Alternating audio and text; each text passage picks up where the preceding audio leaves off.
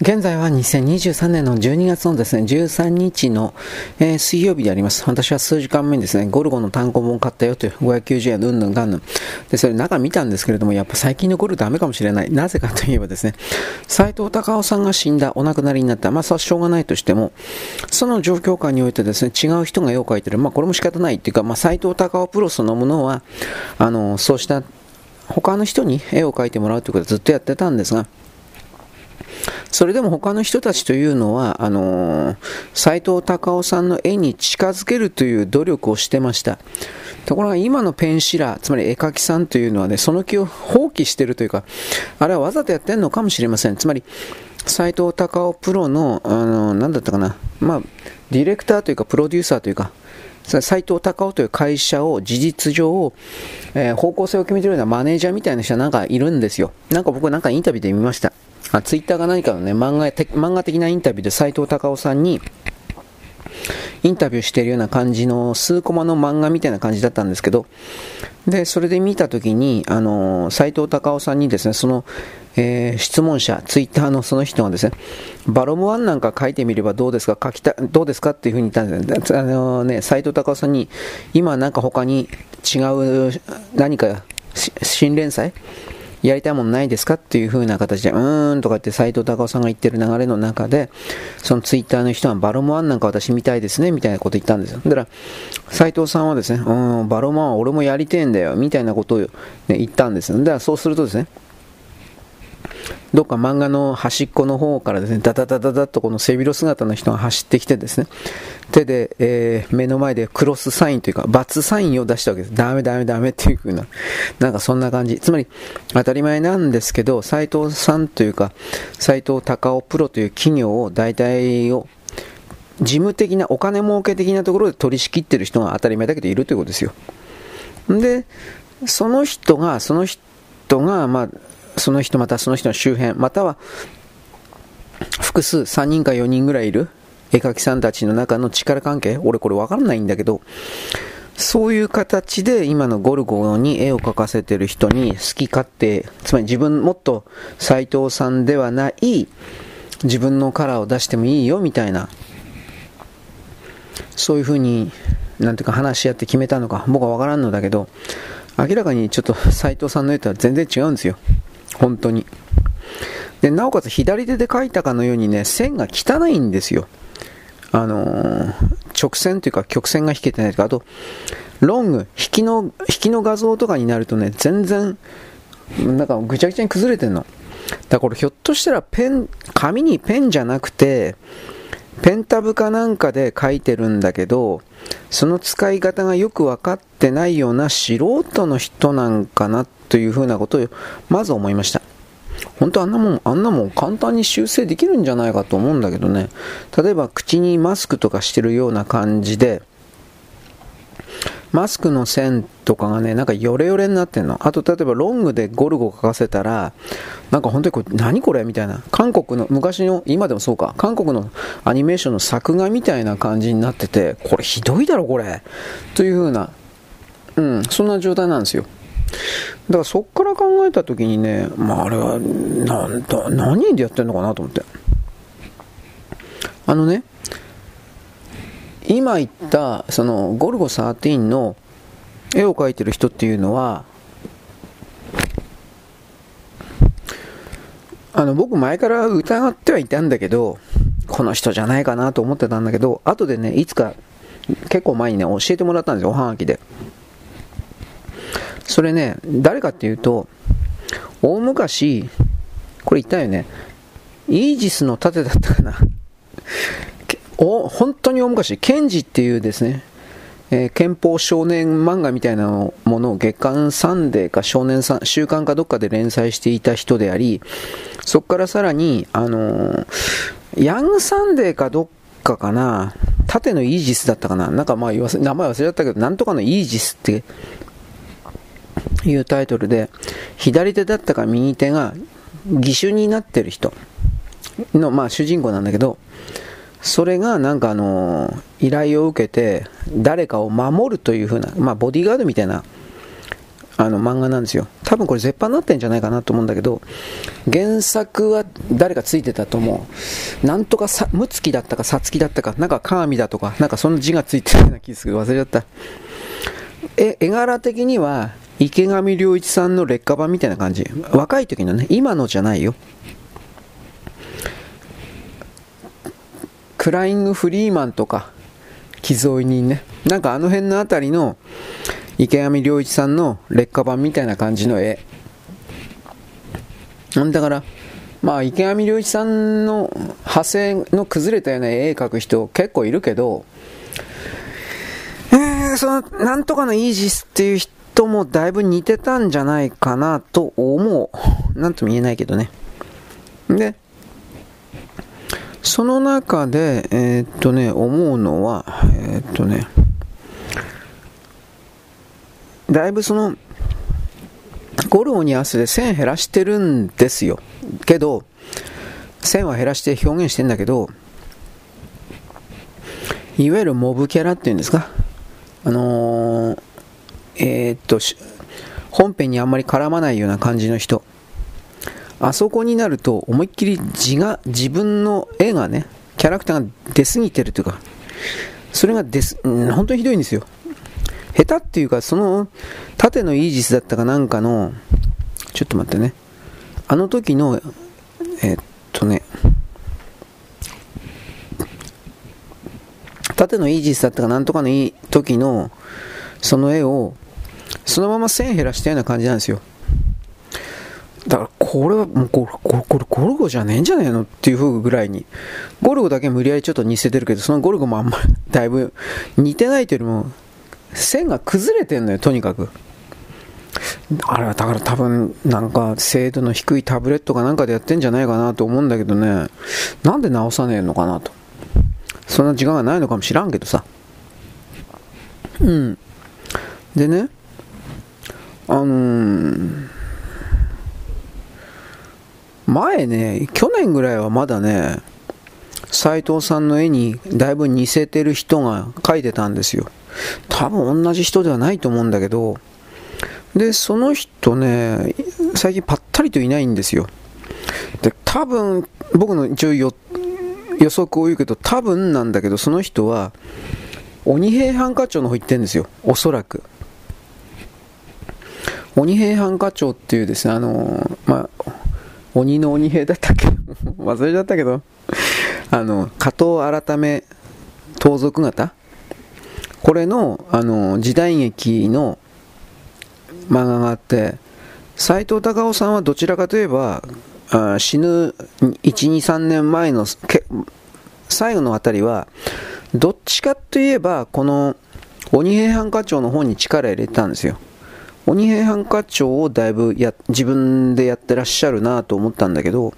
まあ、ゴルゴ全くやってないわけじゃないけど、ゴルゴの場合はメインキャラクターのみだけやってたんじゃないかな。最後の方は。あとは、サブキャラはやってたか知らんけど、顔だけ描いてたんじゃないかな。洋服とかは全部アシスタント、体とかアシスタントにやらせるってよくある話だから、ゴルゴにしたところで顔だけは、あ、斎藤さんやって、他は全部アシスタントだったかもしれない。これは僕はわからない。でも、そういうことは普通にあるから、正直言って。だから、うーん、どうだろう。でも、その頃はね、それでも、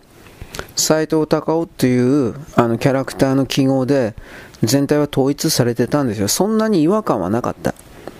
で、斎藤隆夫さんが死んだ後、っていうかまあ多分病気になって1年間ぐらい多分病院に入ってたんじゃないかな、出たり入ってるかもしれないけど、じゃないかなという、その時に、斎藤さんの絵にできるだけ近づけた感じのアシスタントか誰かが、ああと背負ってやってたんですよ。それも、まあ、だいぶ絵が崩れてるなって時があったんだけど、多分あれはタブレットじゃないかなと思うんだけど、もしあれペンタブかなんかで言ったらもっと性能のいいの使うか、なんか多分慣れてないか。あのね、今までその、斎藤さんの線っていうのは、普通に G ペン使ってたんだろうなと思うんです。G ペンを。ところがその、明らかに変、線がおかしくなったなったの。均一の線なのに、さらに、均一の太さの線なのに、さらに、あの、直線も曲線もなんか、ヨレヨレなんですよ。こういう表現すれば多分わかると思うけど、明らかにね、あのー、サインペンで左手で書いたような感じになってんの。だから、これは多分、変な言い方だけど、ペンタブの解像度の低いペンタブで、えー、線の細い線が描けないペンタブ、安いやつ。で漫画家さんそんな安いもの使わないと思うけどな。僕はあの辺はちょっと謎なんですよ。僕はあの、時々可能制作がうめえがうめえとか言ってるでしょ。可能制作。えー、代表作いっぱいあるけど、まあオークションハウスかな。今だったら。そオークションハウスは全部あれ、マッキントッシュで書いてるはずなんです。で、ま、あの人はいわゆるマッキントッシュでずっとやってんだと思うんだけど、あのー、とてもじゃないけど、デジタルで書いてるふうには見えないでしょ？可能制作さんは。あれは、旦紙に、あらあら、大体書いてから、やってんのかな俺、これは知らないんですよ。あの、ペンタブの上に直接書く人もいるんですよ。あれ、だ坂本なんとかって確かペンタブの上に直接書く、書いてるんじゃなかったかな。僕はなんでこんなこと知ってるかというと、えー、っとね、まんべんネオ。ね。えー、っと、プルートゥだとか、もう、マスター・キートンのあの人が、えー、E テレで漫画家さんを取材する番組やってたんですよ。まんべんネオ。で、そこで、坂本、下の名前忘れた。なんか山岳漫画描いてたと思う。うん。それのね、特集でなんかやってたんだけど、まあこれ置いといて。だからその、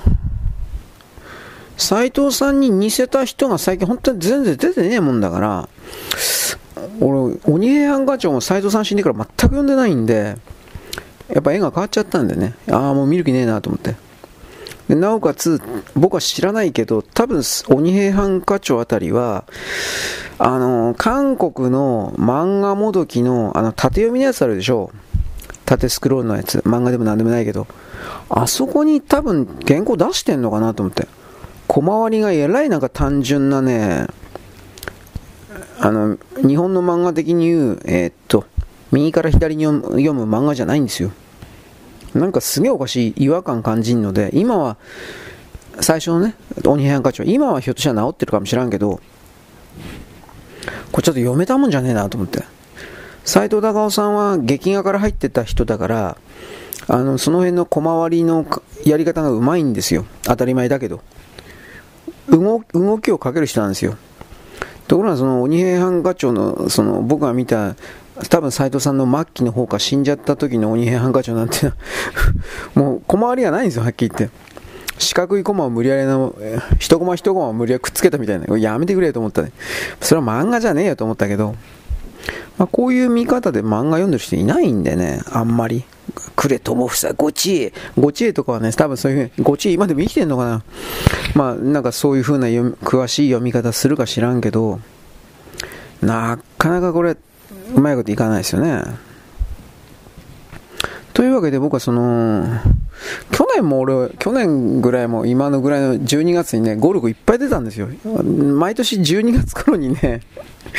力道者と小学校からゴルゴなんでか知らないけど、いっぱい出てね、いや、金ねえなと思いつつ、いや、全部買ってるわけじゃないけど、金ねえなと思いつつ、それ見た、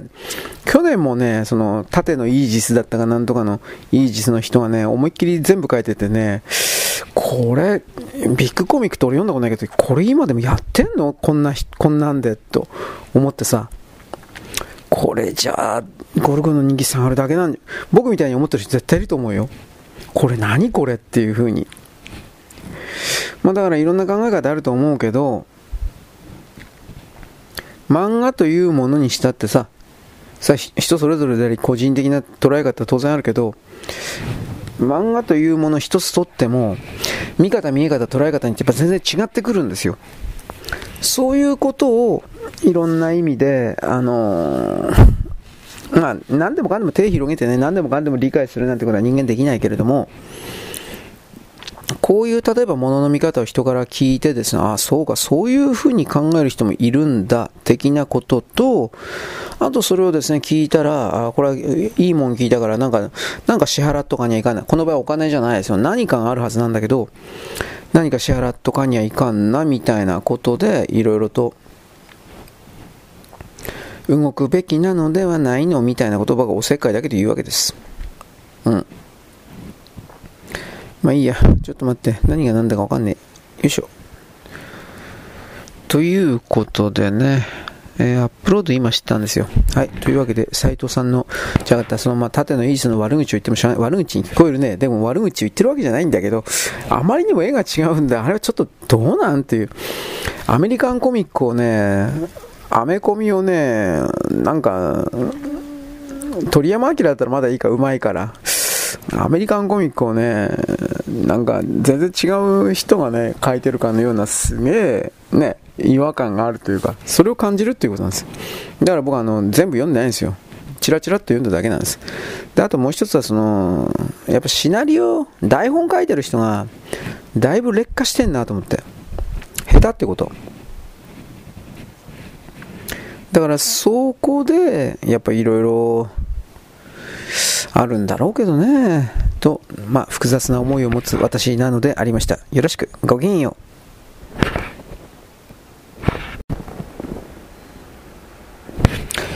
現在は2023年の12月の13日のですね、えー、っとね、なんだっけ、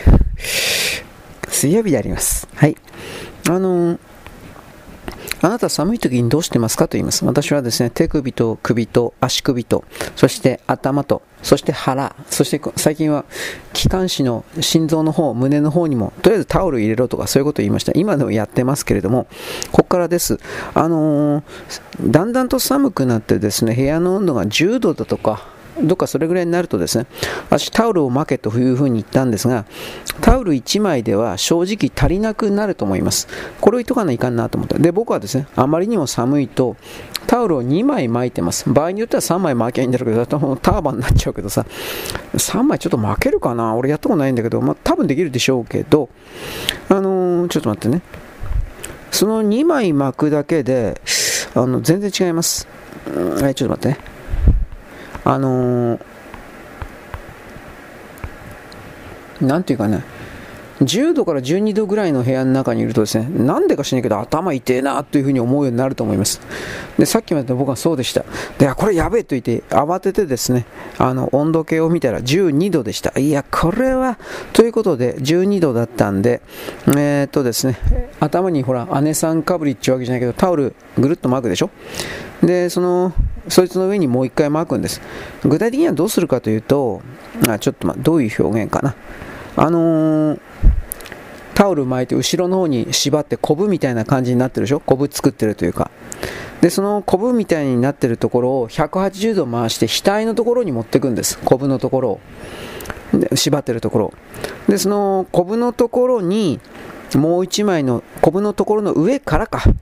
コブのところの上からもう一枚のタオルを、えー、覆いかぶせるような形にしてで普通に後ろの方でもう一個コブを作るというか縛ります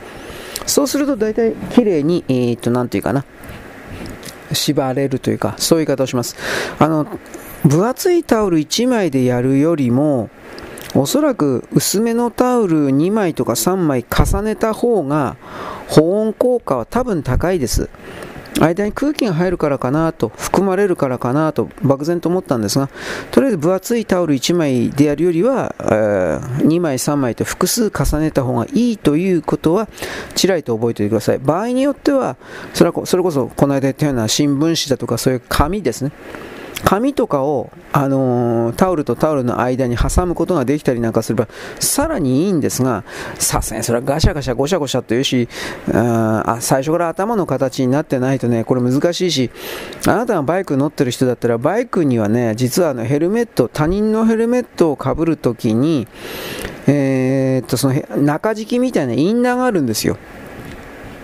薄い紙でできたような使い捨てなんですけどね。そのインナーを、えー、かぶ間にタオルとタオルの間に入れてそしてですねもう1枚やるっていうかそういうことができればさらにいいんですがそんなことなかなかみんな用意してないしああれはまあそんな高いもんではないけどあんなそんこんなもんのためにわざわざ買う人いないからね。ということなんで、まあ、とりあえず生活の知恵的な感じで、えー、ちょっと待って、寒さをですね、特にやっぱ頭が寒いということに気づかなかったら、ここから倒れるんで、あと脳の血管で、あのー、血管収縮で血圧が高くなってね、そしてめまいがしたり、眠たくなって、眠たくなるだけならまだいいのかもしれんけど、うんまあ、めまいがしたりね、やっぱり体が全然調子悪くなるんですよ、当たり前の話なんですが。だからまず頭のところのタオルを2つにするっていうのをちらりと覚えておいてほしいです。で、それはこんなもんお金もかからないことだから、できたら実践してください。と、今ここまで言ったけど、いや、部屋に暖房つけりゃいいんじゃないとあなた突っ込むなよ。お前、金がないから俺そういうこと言ってんでしょ？ね？お金のない人はこうやってですね、えー、なんていうか節約してるんですよ。で、まあ、その、本当にタオルだけのことなんですけれども、あの、だいぶ違いますよ。で、これだけで冗談だけ、その、電気代とかいろいろを石油代とかを、あのー、節約できるんならそれはいいんじゃないですかねいろんな意味で。まあ、あなたがローヒング線あってお金に余裕があってなんかね、ジャバジャバとダバダバとした生活もうへっちゃら貧乏に何言ってんだよ。こういう人なら、まあ僕の配信を聞かないでください。お前は俺の敵だ。とこうこういう風になるんで。でもこう、金持ちをね、恨むみたいな、そういうのを前に出す人っていうのは、要は、ルサンチマン。恨みだけで、遠差だけで、俺は、俺がこんな、こんな優秀で特別で生まれながらに素晴らしい俺が、ひどい目に遭うのは世の中が悪いんだ。こういうクズになっちゃうんで、まあの、このようなクズの考え方に一旦陥ってしまうとね、なかなか抜けられないんですよ。自分は特別だ、特別だ、優遇されなくちゃいけない、優遇されなくちゃいけない、いや、そんなことないよ、とっとと死ねばいいんだよ、お前なんか。というふうに自分で自分自身を蹴っ飛ばすぐらいの冷酷な心を持てないと本当はいけないんですけど、ほとんどの人はやっぱりその自分は特別な存在であり、どうのこうのということによって、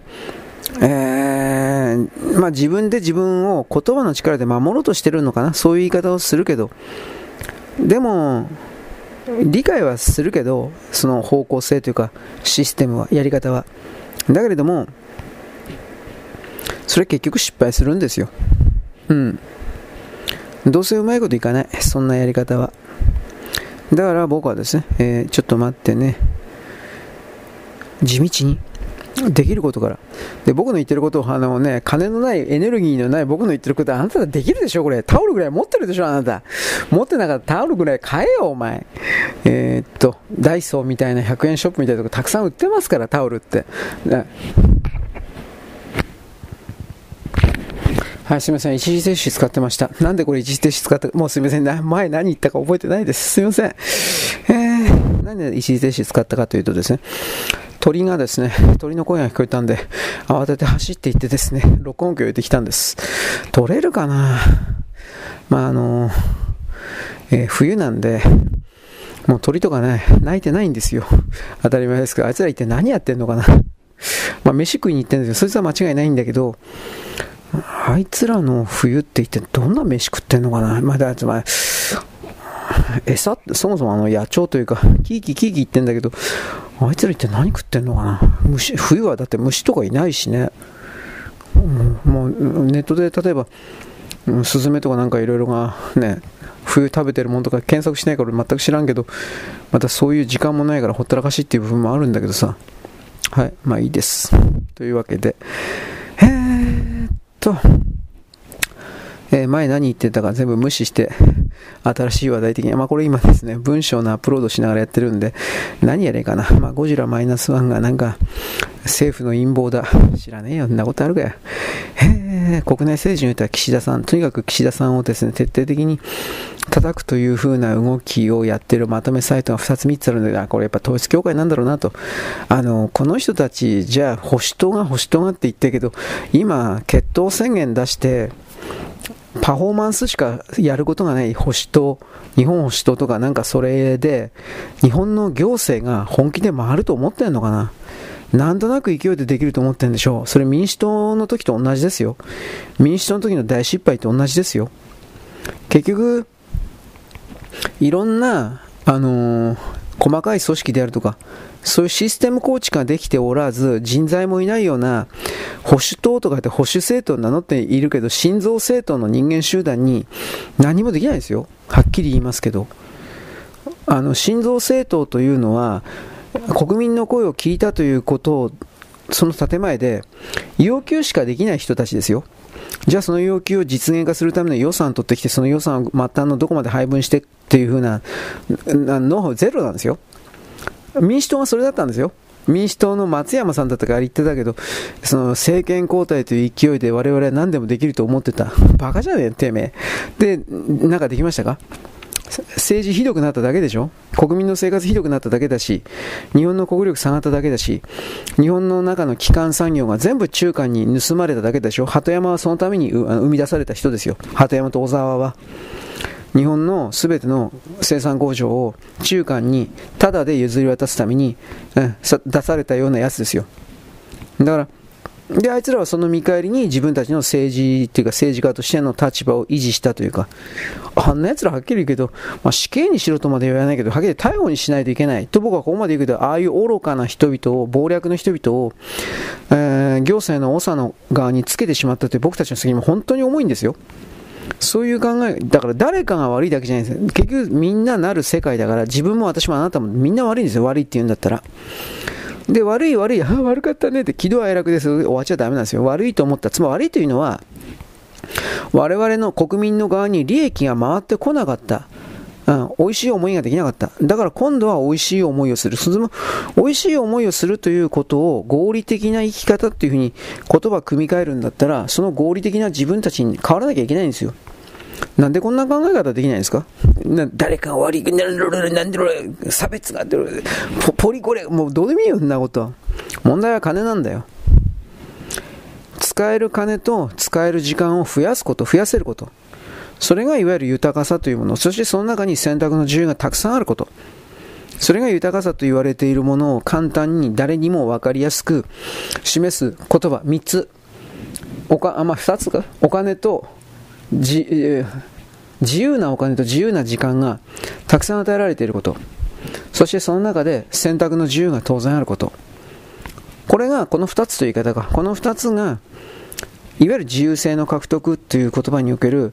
人間目線における人間社会における人間レベルにおける、えー、自由自由性というかそれじゃないんですか？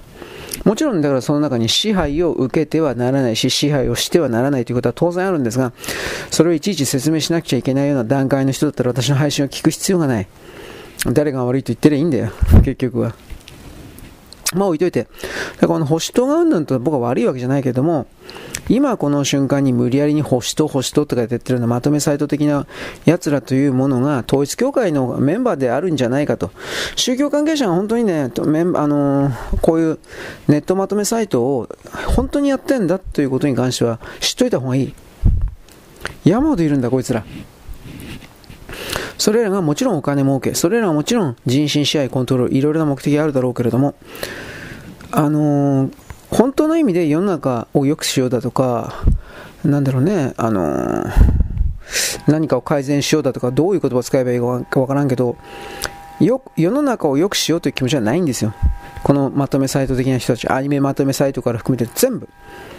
全部自分のお金が来れば炎上商法的に話題になって自分のサイトを見てくれる人が増えればいいということと、あとは自分のそのなんていうかな、欲望の通りに他人の力と他人のお金と他人の労働力で、あの、それが実現すれば自分は何もしないんですよ。喋ってるだけなんですよ。しかも喋ってさえいないんですよ。まとめてるだけなんですよ。誰かが発した記事を。本当に何もしないんですよ、こいつらまとめサイトって。それにもかかわらず、なんかその、社会をまるで自分たちが動かせる的な、自分たちの支配者なんとか、主人公なんだ、まとめてるだけなのに、喋ってるだけなのに、俺なんか自分喋ってるだけのクズだっていうふうに本当に思ってるんだけど、そういう自戒は僕はあるんですよ、これでも。だけども、こういうまとめサイト的な人たちっていうのはたくさんの人が見てるからって、なんか勘違いしちゃうんですよ。私は必要とされてる。私は特別だ。バーカ、死んじまえ。お前なんかいなくてって、お前たちなんかいなくて世の中どれだけ回るよ、お前。俺がいなくたって回るのと同じだよ。こういう自分自身を突き放して、パツンとね、なんて言うんですか？パツンと、えー、ちょ、ちょっと待って、これ俺何したっけ？えー、あはははは、パツン、えー、ちょっと待って、よいしょ。パツンとですね、えー、っと、これとこれか。冷酷に見るか。それができないようであれば、いろんな意味でダメなんじゃないですかね。僕はこれ本当に思いますよ。というわけで、今度は記事の構成を4つ5つやって、えー、時間ないんで、時間押してるんでね、えー、よいしょ。で、えー、そうそう、今政治家のところ、保守党がうんぬんもちられていました。僕ね、あのー動画見てないんだけど、動画のサムネイルと記事だけかな。見た。YouTube でね、君なんか、曲の検索していた時になんでこんな、こんなのが入ってきたのかよくわかんないんだけど、武田邦彦さんのね、武田邦彦さん多分 YouTube で自分のアカウント持ってるんだと思うんだけど、俺詳しく知らないんだけど、そこでね、喋ってたんです。それ何かというと、えー、タイトルだけですよ、ヘッドラインだけですよ、俺よくわからんから。あの、あれだけ仲の良かった参政党の人々が、人が、私に対して、武田に対して、非常になんていうか、脅しという言葉はなかったけど、悪口を送ってくるようになったみたいな、なんかそういうタイトルだったんです。で、僕は詳しいこと知らなかったですけど、はい、えー、武田邦彦だったね。すいません。一時停止を使うとこんな風になります。武田邦彦さんがですね、だから、何だったかな？あの、武田邦彦さん、あ、すいません、また一時停止使って。武田邦彦さんに関してはですね、あの、2年ぐらい前じゃなかったですか、参政党に、えー、っとですね、協力するみたいな。あ確かそれはワクチンから来たような、あれだったと思いますけど、まあ、武漢肺炎のワクチンですね。んで、まあその、その後でどういう活動してたか全然知らなかった。知らないんですが、知らなかったんですが、とにかくなんでか知らないけど、その、百田さんが保守新党を立ち上げたことで、どうなんだろうね。勝手に参政党をこの保守新党、保守党か、日本保守党と共同関係を持たせようとしたというか、なんかそういうことを画策したんですかね。僕はようわからんですよ、これは。で、そのことで、うん、参政党から排除されたんだろうね、武田さんが。だからこの辺りは僕は本当にわかんない。で、ちょっと前にツイッターとか含めてなんかバタバタやっていたということだとか、あの、参政党の定期記者会見？定例記者会見？それでなんかこう武田さんの名前は出してなか出したかな？あのあのね後押しか。ああの武田さんの名前出したかどうか分かんないけど今回の動きに関してどうのこうのという風な形で参政党を事実上作った最初のオーナーみたいな人が出てきたというかなんかそれだったんですけれどもまあ、とにもかくにもですね、その状況下で武田さんの側からの反論ということなんですかね。これ俺わかんないけど。で、あのー、どっちにも言い分あるのは当たり前だし、どっちも自分にとってだけ都合のいいことしか言わないんで、そんな当たり前なんでね。この、武田さんが言うところの悪口っていうのは、あつまりサンセットの側が言ってきた悪口っていうのは、どういう概念でこれを捉えるべきなのか、まあそんなもんどうでもほっときゃいいんじゃないかっていう話もあるけどね。だから、うーん、所詮まあ武田さんは学者さんだからね、政治における、あのー、なんていうか、機微細かいとこ？そういうところはきっとわからなかったんじゃないかなとは思う。はい。えー、っとね。まあ、そんな深く知りたいというわけじゃないけど、なんかみっともない動きではあるかなと思った。どっちも。ただ、その参政党という組織とすれば、その武田という存在を放置しておれば、組織を切り取られるとでも思ったんかな？これは僕わからんけど。はい。まあそういうわけでですね、ちょっと疑問に思ったというかそういうことであります。うーん。ということで今はね、関係ないですけど、日大ラグビー部のですね、大麻騒動あれ、本当にどうなったんだろうか。うん。ちょっと待って。よいしょ。まあ、なんか日付出て、えー、何月、12月の何日までなんか結論出すとか、1月だったかななんか言ってたけどさ、全くその続報ないんでね、放送関係者会というかマスコミの中にも、日大の関係者とかそれきっといるんで多分そういうのの関係があるのかなと思ったりもしたんですがまあようわかんないですね。はい。というわけでお待ちくださいと。次から次から。めんどくさいですね。外でなんかピーピーギャーギャーとなんか鳥鳴いてるけどなんて鳥なんだろう。これわかんねえや。うーん。ちょっと待って。まあ問題が解決しないまま解決されないまま本当に今のこの起きている問題とやらとされることというのは人類が私があなたが本当にやりたいことなのかなさせられてるだけなんじゃないかななんてことも思うけれどしかしこれは既存の社会のシステムがなければ生きていけない僕たちつまりはっきり言って社会があってそこでご飯を食べることが電気や水やガス水道を使えなければ死んでしまう僕たちが避けては通れることのできない社会というものに対する安定化、向上化、改善化に所属するような動きだから、つまんねえなとかどうとかって言ってもいいけど、言ってもいいんですよ。言ってもいいんだけど、まあ、なかなかうまいこといかないですよね。うん。はい。というわけなんで、アップロード終わった。次はですね、文章をですね、いろいろ探してみるみたいな形です。ネタを探します。よろしく。ごきげんよう。現在は2023年の12月の13日のですね、えー、っとですね、水曜日であります。うん、なんか盛り土。関東の方のですね、何かの工事現場から盛り土が、泥がですね、多分工事現場から出たのでしょう。それを捨てるために、東北のこれはどこですか？福島かな？福島県西郷村と山釣町計4箇所で、とりあえず大量の土砂を運べ山積みになっている。その4軒の土砂のサイズがですね、まるでビル1個分、1棟分、1棟分みたいなとんでもない量でやって、何かあったら、つまり崩れたりなんかしたら、その下に近くにいるような人々が土砂崩れ的なもので死んでしまうというか、これを何とかしてくれというふうな訴えが出ています。まあ、これらに関する残土盛り土でしか、なんか静岡熱海だったか2年前でしたっけ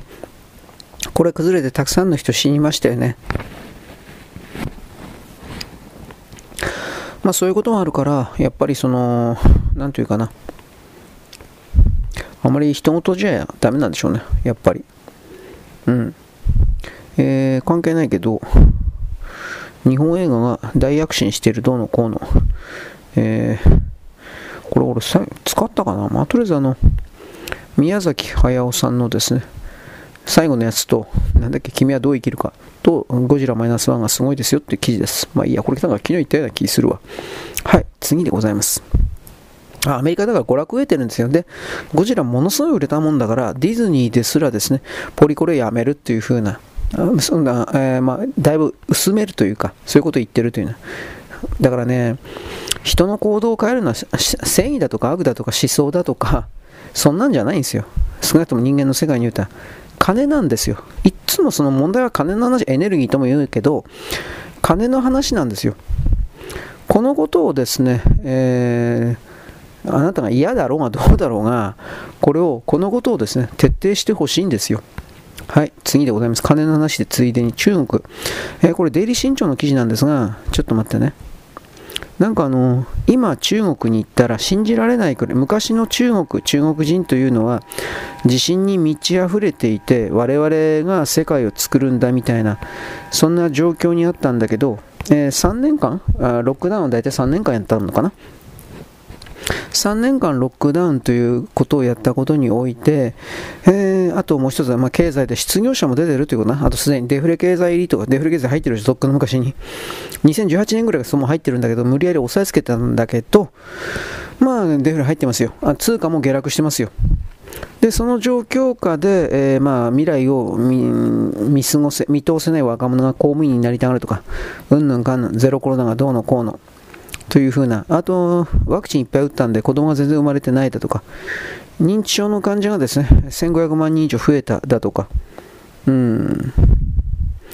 2、3年前、3年前ぐらいかな、武漢肺炎の前においては、もうこの世界っていうのは本当にもう中国人、中国が全てアメリカになり変わるんだとかってやってたんですが、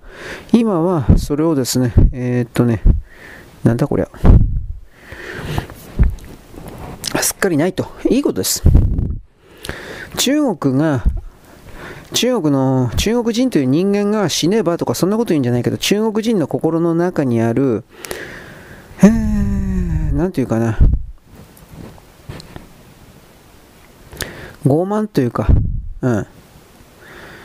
それをですね、えー、傲慢で人を支配コントロールする、それが当然だと思う心か。そういうものがこの地上から消えない限りにおいては、そしてそういうものの、今この瞬間一番持ってんのが、まあ中国人、朝鮮人、まあ、あと中東、僕は大体大きく、あと優勢主義者、まだ大きくこんな風に見てるんだけど、この傲慢、えー、自分が存在するために他の全てが栄養になって当然だと思うような気持ちというか、これが結局のところですね、えー、地球においてはいらないものだというふうに決められているというか、そういうことなんですよ。だからこの心を持っているような人間存在全部死んでいくというか消されていくというか、まあ、自ら離れるとも言いますけれどもだと僕は判断しています。はい。えー、これ何？タイのセーター首相は電気自動車生産で早く移行しなければ日本は取り残されると指摘して日本のメーカーにタイでの生産を強く求める考え方を示しました。ちょっと相当矛盾してますね。電気自動車に移行しなければ日本は取り残されるところまではわかるけど、分かってもいいけど、それをなんでタイでやらなくちゃいけないの？日本でやればいいじゃん。日本の国内で。なぜわざわざ国外のタイでやらなくちゃいけない？いや、タイは確かに日本人村というか、日本人企業の関係者だけが住んでるような、100万人に近いぐらいの、何十万人かな、住んでるような町がいくつかできてるんですけど、だけど、そういうことの状況で調子に乗って上から目線で命令するということそのものが大きく間違いであり、もう一つ言えば、あのー、電気自動車終わ終わったコンもう過去形終わったコンテンツじゃん。少なくとも内燃期間になり変わることはできないと思うよ。ゼロになるとは言わない。ゼロになるとは言わないけれども、来年期間になり変わって、すべての人々が電気自動車に乗るということはありえないということ。これはですね、まあ僕の配信、配信を聞いてるあなたも多分わかるでしょう。わかんない？ということでですね、それを作らせてやるからどうのこうのというこのタイの関係者というのは、まあ、逆の意味で言ったらタイというのはあのね、タイはね、本当に中国にやられてるんですよ、経済的にも含めて。で、だいぶ政治的にも浸透されているとか侵略されている影響を受け、まあ、親中派と、日本で言ったら親中派と言えるものではないぐらいの親中派が山ほど増えていて、タイの独自の民族的なところから出ているような政治家とか経済人たちを非常に圧迫してるというか、にな、なんですよ。だ多分だけど、うん、こいつらの考え方は昔からそあの自分たちでできないときは外側の他の勢力を呼び込んで、そしてそれを利用するという考え方しかやらないから、タイも結局儒教権なんですよ。俺の見方からすると、言葉は若干違うにしても。インドシナ半島からアフガニスタンから大体中国の満州地域、あの辺ぐらいまで含めて大体大きくは儒教圏なんですよ。といってももちろん孔子の言ったところの儒教というか、あれはあそんな端っこのところまで隅々まで広がっていたという言い方はいないけどさ。うん、まあ結局それは、なんだ、人心支配のためのマニュアルですよね、儒教なんて。最初は結局、なんていうかな、最初は結局、孔子がそういう考え方を言ったときは、あのー、なんていうかな、そんな人心支配的なことはそんなに強くなかったはずなんだけど、後から孔子が死んでからか、どんどんどんどんその、作法だとか、儀礼だとか、儀典だとか、お辞儀の仕方だとか、なんか、なんかそういうの。そういうのをね、どんどんと強めていって、これを守らなくては人間ではないみたいなことやっちゃったんで、結局完全なる人心支配マニュアルになったという言い方になるんですよ。で僕はそのそういう意味において儒教なんか大嫌いなんですよ。まあ、朱子学だろうが何だろうが全部嫌いだけどね、はっきり言うけど。人を縛んな。と思います。はい。えー、っとね、日産がね、ルノーの、ルノーが持ってた日産株の一部売却決定ということで、これはどうなっていくの？完全に、えー、っとね、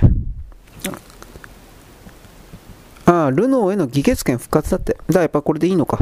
1200億円でルノー、つまりフランスが全然金がないっていうことですね。日産がルノーの筆頭株主になったそうです。うん。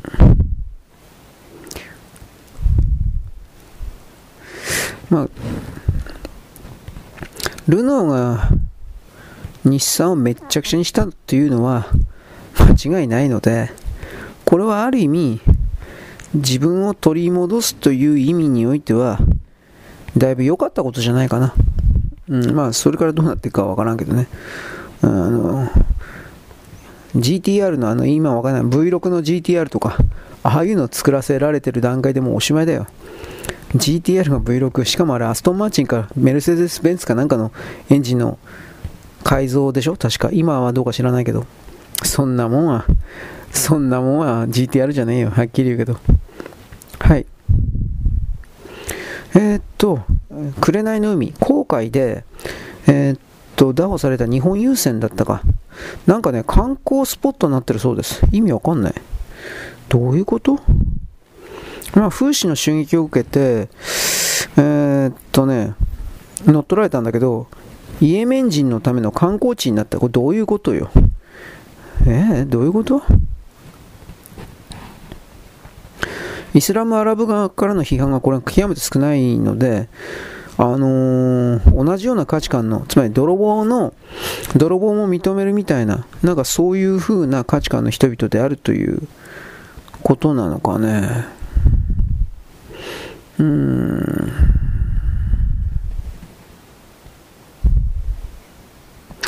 これおかしいね。うん。中東の人々におけるこれらの傲慢的なものを彼ら自身が見つけて、ある程度の違いというものは、ローカライズされた違いというものは残したとしても、みんなと言われるような領域において守るべきものは守ってもらわないと、これはどうにもならないんじゃないかなと僕は思いますがね。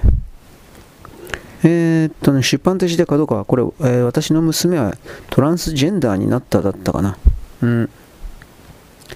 えー、なんか、角川が本の雑誌、2014年、え ?2000、あ、20、23年、12月、一番新しいやつか。うん、なんかとりあえず、角川の悪口、ボロクソ書いてますね。あのー、社内でのポジションを取るために、あの、企画をするんだと、動くんだと。だから普段全く来ないくせに、なんか自分のポジションを高めるための企画みたいなものを立てた時にポップつけてくださいとかなんかいろいろ、まあ、利用していたというかなんかそうらしいですねどうなんだろうねまあ、あり得ることだろうなとは思うんだけど、はい、ちょっと待ってね。アリバイ作り、報告書のため。いや、そんなこと言われても。うーん、そういう会社ですよ。まあ、本屋というのとは違うんじゃないの？あの、角川っていうのは。要はあの、アニメとか含める、動画とか含めるような、メディアをやることによって、えー、っとね、まあどうでしょうかね、影響力及びお金を儲けるみたいな、そういうことなんだろうけどね。うーん、どこだろうな。まあ、角川アニメでいう、今は有名じゃないですかっていう言い方をするけど、昔は角川は邦画の方で、なんかだいぶ頑張ってたという、それだけはあるんだけどね。ちょっと待って。えー、まあ、角川は短期間で、いろんな本屋関係とかなんかを吸い込んでって巨大な組織体にしたからあのいろんな人々の思惑というか違う考え方の人々が五越同州していてやっぱ仲悪いんじゃねえかな。うーん。なんかいろいろあるみたいだな。はい。よいしょ。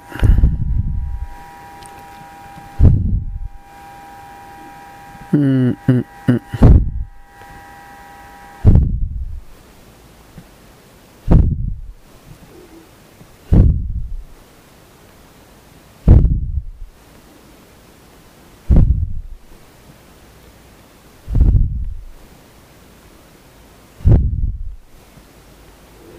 なんか本当に本屋関係で角川ひどいなっていう話ばっかりあるな。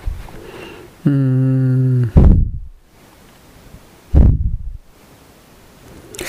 バイト面接でこっちの学歴を言われてどうのこうの。どうなんだろう圧迫面接されたっていうふうに書いてあるけどね。はい。でも二度と角川関係は買わないとかなんかいろいろあるけど、だけど真面目にやってる人もいるからね。うーん。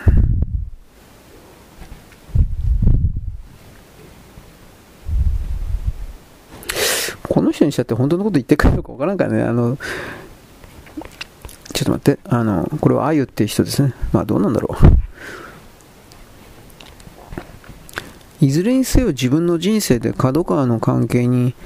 まあ、接触することないしね、実際の人とか組織に。僕が関係することがあるとすれば、角川製作、ん？角川なんたらかんたらのグループが作った本を買うことがあるかないかぐらいなんでね。ああ、世の中にはこんな感じのものもあるんだろうな、というふうな、まあ流していく以外何もないですよね。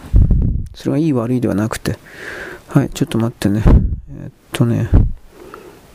何これ。あーとね、うーん、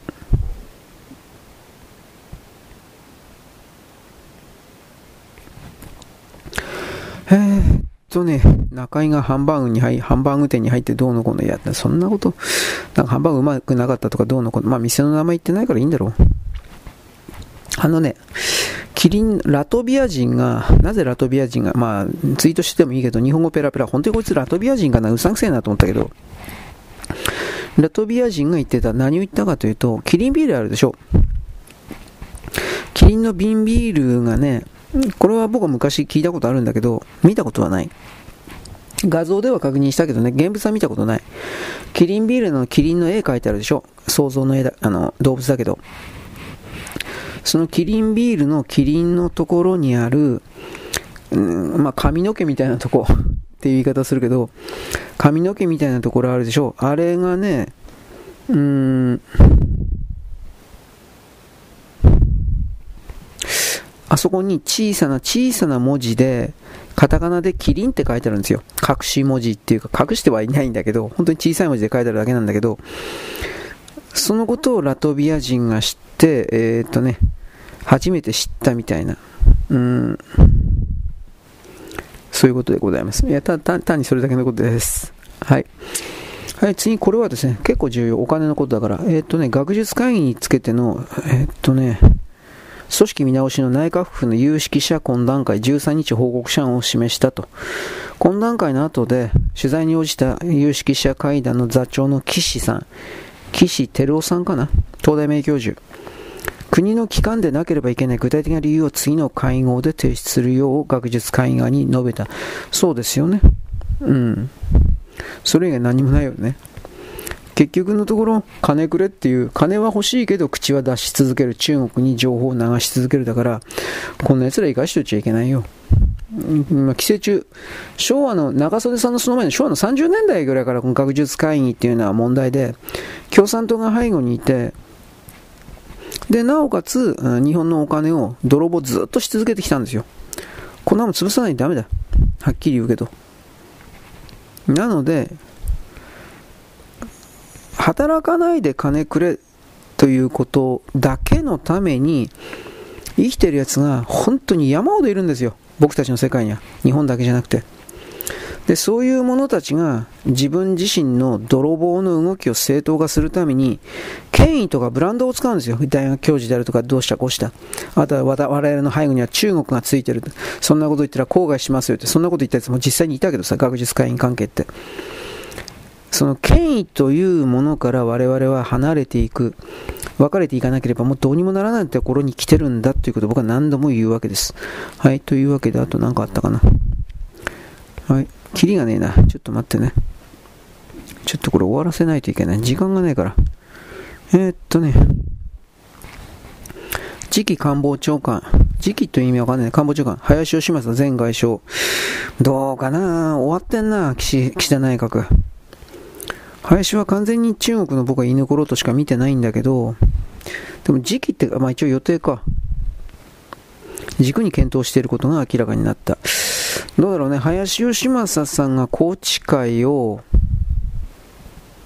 うーん、乗っ取ろうとしてっから、それをさせないために外務大臣にしただとか、なんかそういう記事昔読んだことあるけど、それだけ見て、まあ、岸田さんというのは国のことよりも自分の政治家としてのキャリアと、うーん、なんかね、その周辺ですか、一族老頭ですか、なんかそうそういうのか、うーん、どうだろうね。それしか考えてないんだろうなっていうか。はい。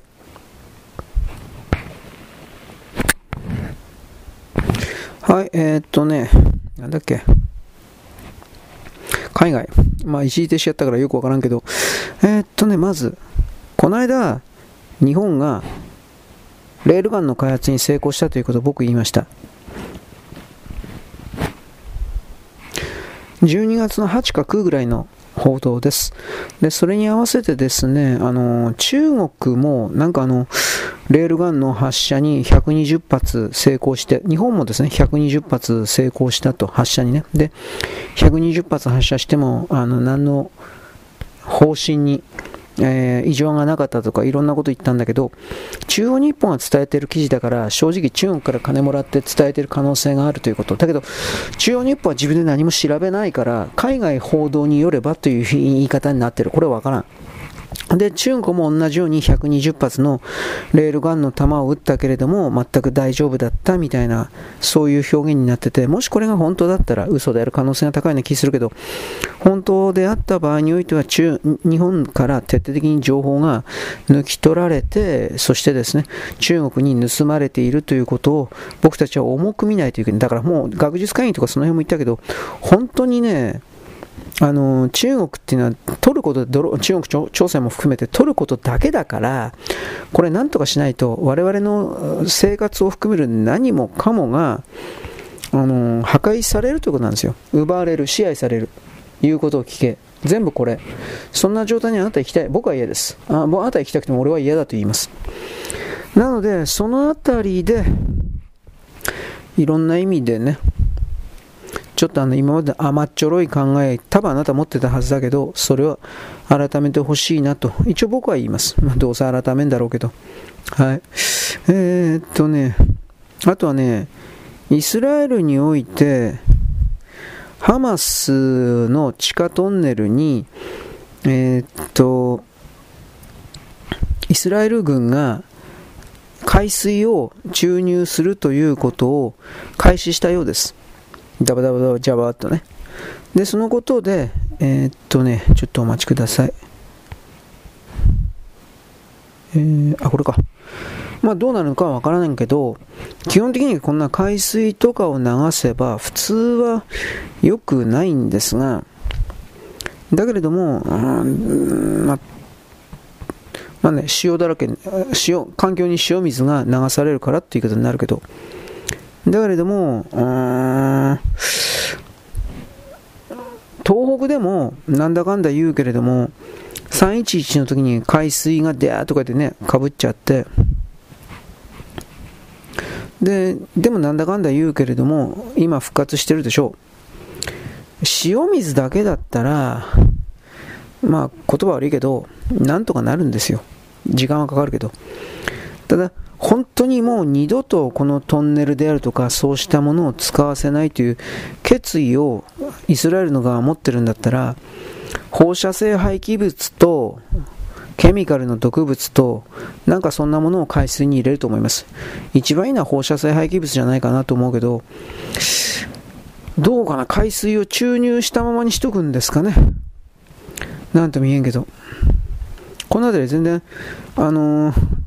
TBS でいいのかな ?TBS ですね。この辺り全然その、情報が出てないので、何ともわかんないです。ただ、これでトンネルの中にいる人間は基本的には出てこなければ死ぬでしょう。当たり前なんですが。で、もし人質が隠れているのであれば、これは全部隠れているであ死ぬでしょう。自称バイデンはトンネルの注水について中に人質がいるかどうかなんてことは私にはわからないとか、そう答えるしかないですよね。イスラエルは基本的にはそんなものはいないんだというふうな立場でこれを正当化しているという形です。で、まあ、ずっと海水、1週間ぐらいかかるんだったな？1週間か2週間ぐらいかかるっていう風な記事だったけど、満満タンにするまでに。結局、それでずっと水入れっぱなしにしとくのかもしれない。いざとなれば。と僕は思いますけどね。で、あとは生き残ったパレスチナの人々いるでしょう。これらにあの生体チップをイスラエルはこれから埋めるんじゃないかみたいなことを言ってる人もいます。僕はあり得ることだとは言います。必ずそうなるとは言わんけど。あのー、イスラエルというかユダヤ人の全部がっていうわけじゃないけど、やっぱり先民思想ですか？自分たちは何の理由もなく選ばれた人である。こ中国人もこの考え方持ってるけど、それがやっぱり相当あって、あの、パレスチナの子供たちなんかに関しても、例えば自分たちの駐屯基地とかに近づくとへっちゃらで殺す、銃撃で殺すというふうなことをやってきた人たちだから、自分たちの安全保障の確保のために、そうした、なんていうかな、マイクロチップのマイクロチップ、セーターチップ植え付けて、どこにいるかとか全部わかるようにするだとか、そういうことあり得るかもしれんなと一応思います。うん。でもそんなことやれやるほど逆にその、どれだけあの自分たちがかわいそうな人だっていう風な宣伝をやったところで、誰も相手にしてくれなくなるんじゃないかなと個人的には思うんですけどね。だけどそれも、なんだろう、各国における、いろんな国の中の上層部にユダヤというような人々いっぱいいっぱい入ってますから、それらからのですね、コントロールというか、いろいろごまかせるという言葉じゃないけど、できるのかなというふうなことも思ったりはするけど、どうなんでしょうね、これ。うーん。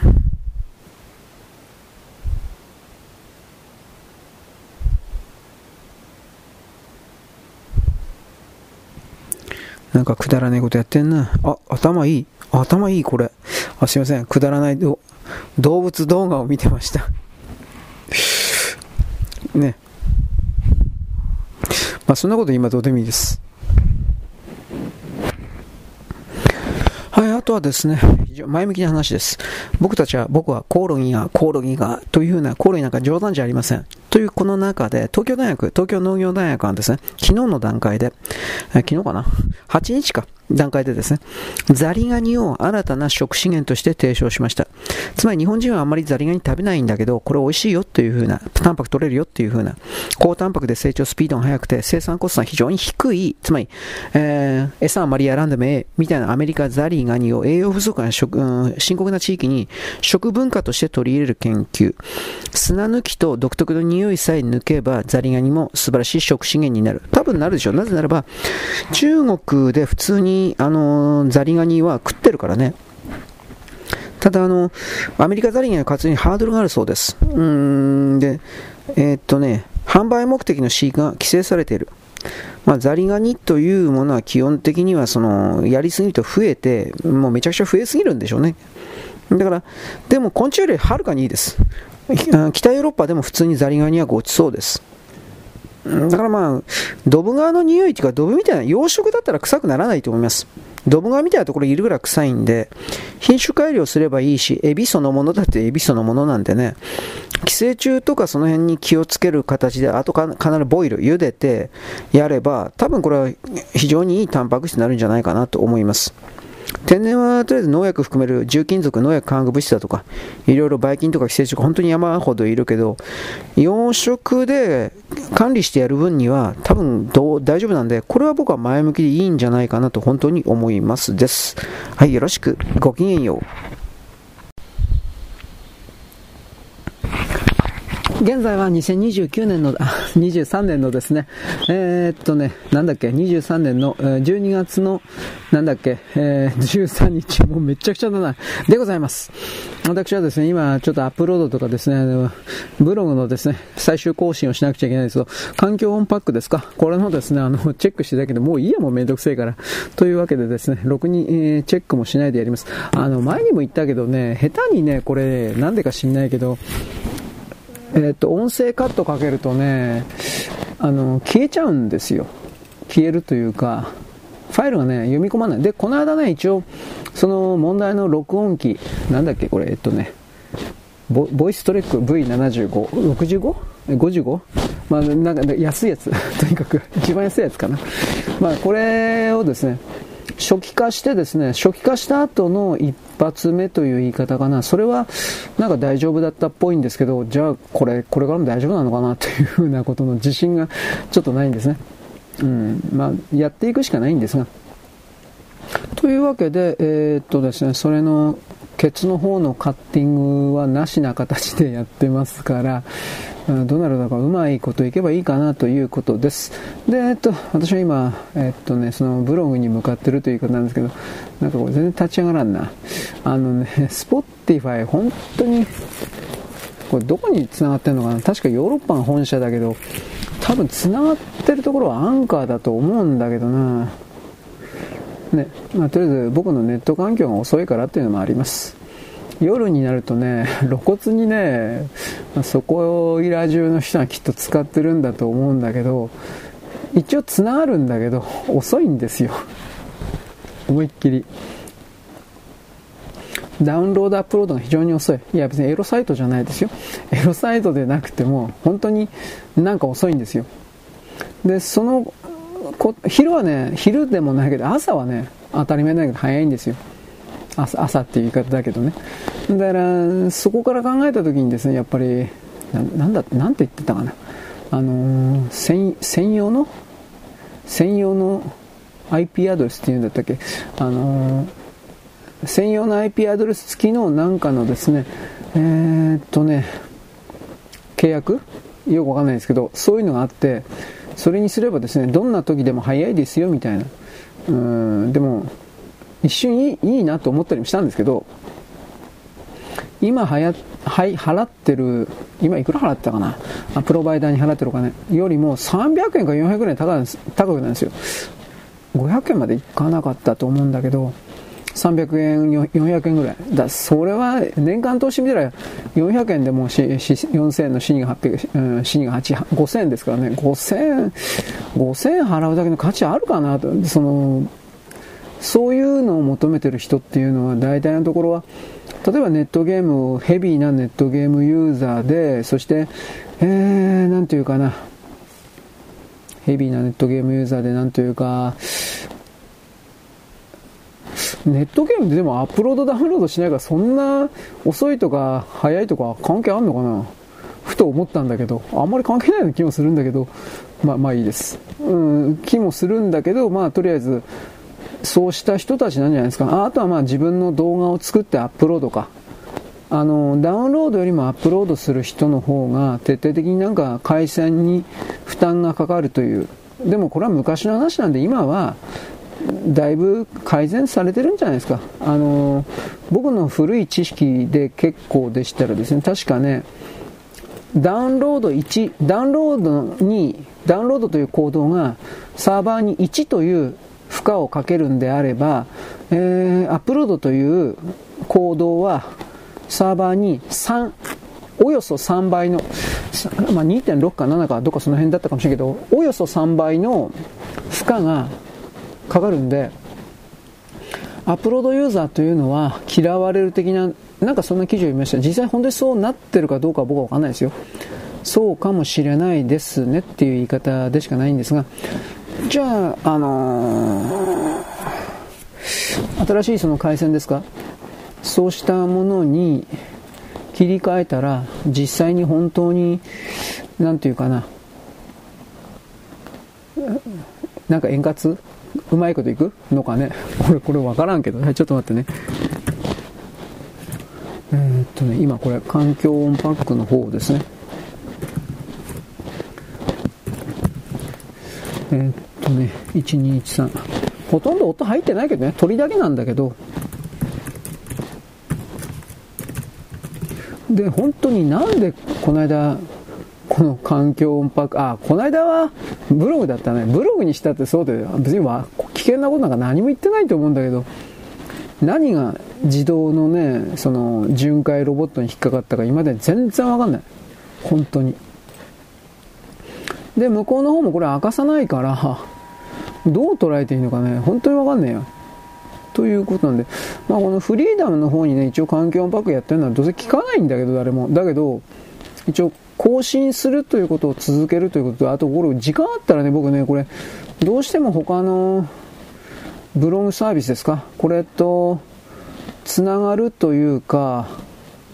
あのー、それをやっていかないといけないんですよ。えー、ちょっとこれでいいのかな？うん。まあ、そうしないと、あのー、ね、誰もこの、これこれでいいのかな？利用可能状況。利用可能状況って書いてあるけど、これ本当にどうやっていいかわからんからね。えー、メールアドレスが公開されました。RS フィード、追加することはないけど、何をこれすりゃいいのかね、本当にね。Apple Podcast に送信するのには Apple Podcast Connect を使ってください。よくわかんないな。これどこ、どうなんですかね。うん、全然わかんないこといっぱい書いてるわ。だからまあこの辺は多分自分で調べていくしかないんだろうけど、こちらをクリック。RSS 配信について、今そっちのページ読んでるんですよ。RSS 配信についての、えー、何？えー手順が必要です。えー、っとね、一部のプラットフォームは手動で承認を行う。うん。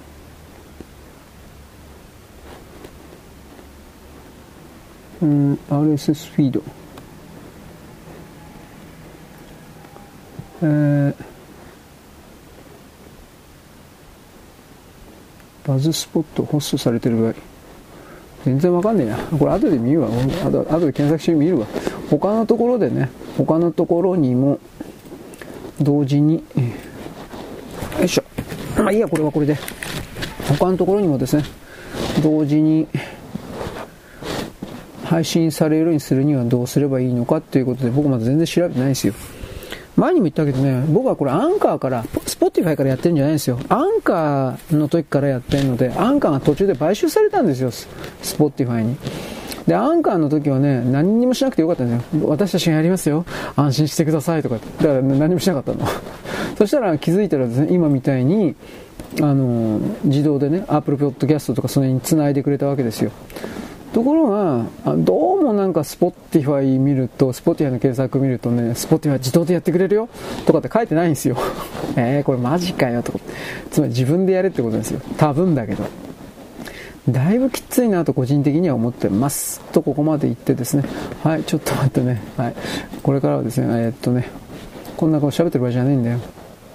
えー、っとね、文章を、今日のブログをやっつけなくちゃいけない。これが一番大事ですよ。あれ？これじゃない。これでいいのかな？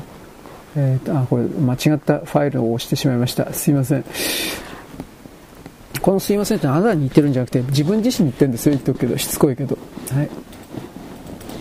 えー、8926か。はい。これでいいのかな？あれ？あ、開いた。なんかこの、新しい PC を買わなくちゃいけないのかなと時々思うけど、えっとね、こんな風に僕本当にね、文章書いて、あと音声とかなんかそういう簡単な動画とかを、あのー、配信して、配信というかまあ録音というか、録音してるだけだから、高性能いらないんでね、それだったら小さいとか軽いとか、そっちの方にどうしてもね、視点が映るんですよ。だから、えー、っとね、なんだっけ。僕は基本的には、ミニパソコンは小さすぎて嫌だけど、あれよりもちょっと大きいぐらいで、あの、性能が高ければいいなというふうな、それはいつも思ってます。具体的にはポメラあるでしょう。ポメラ知らないですかポメラ知らん人は、はえー、検索してください。ポメ、ポメラのですね、あれ、あのサイズでネット使えれば一番いいんですよ。ああれぐらいのサイズという言い方か。あれぐらいのサイズでネット使えれば一番いいんですよ。ところがそんなにいつもうまくいかないからね。これがちょっと問題かなと個人的には思ってます。で、この間あなたに言った通り、ソニーがバイオの、ソニーはバイオというブランドを持ってますが、えー、バイオの大昔、2000、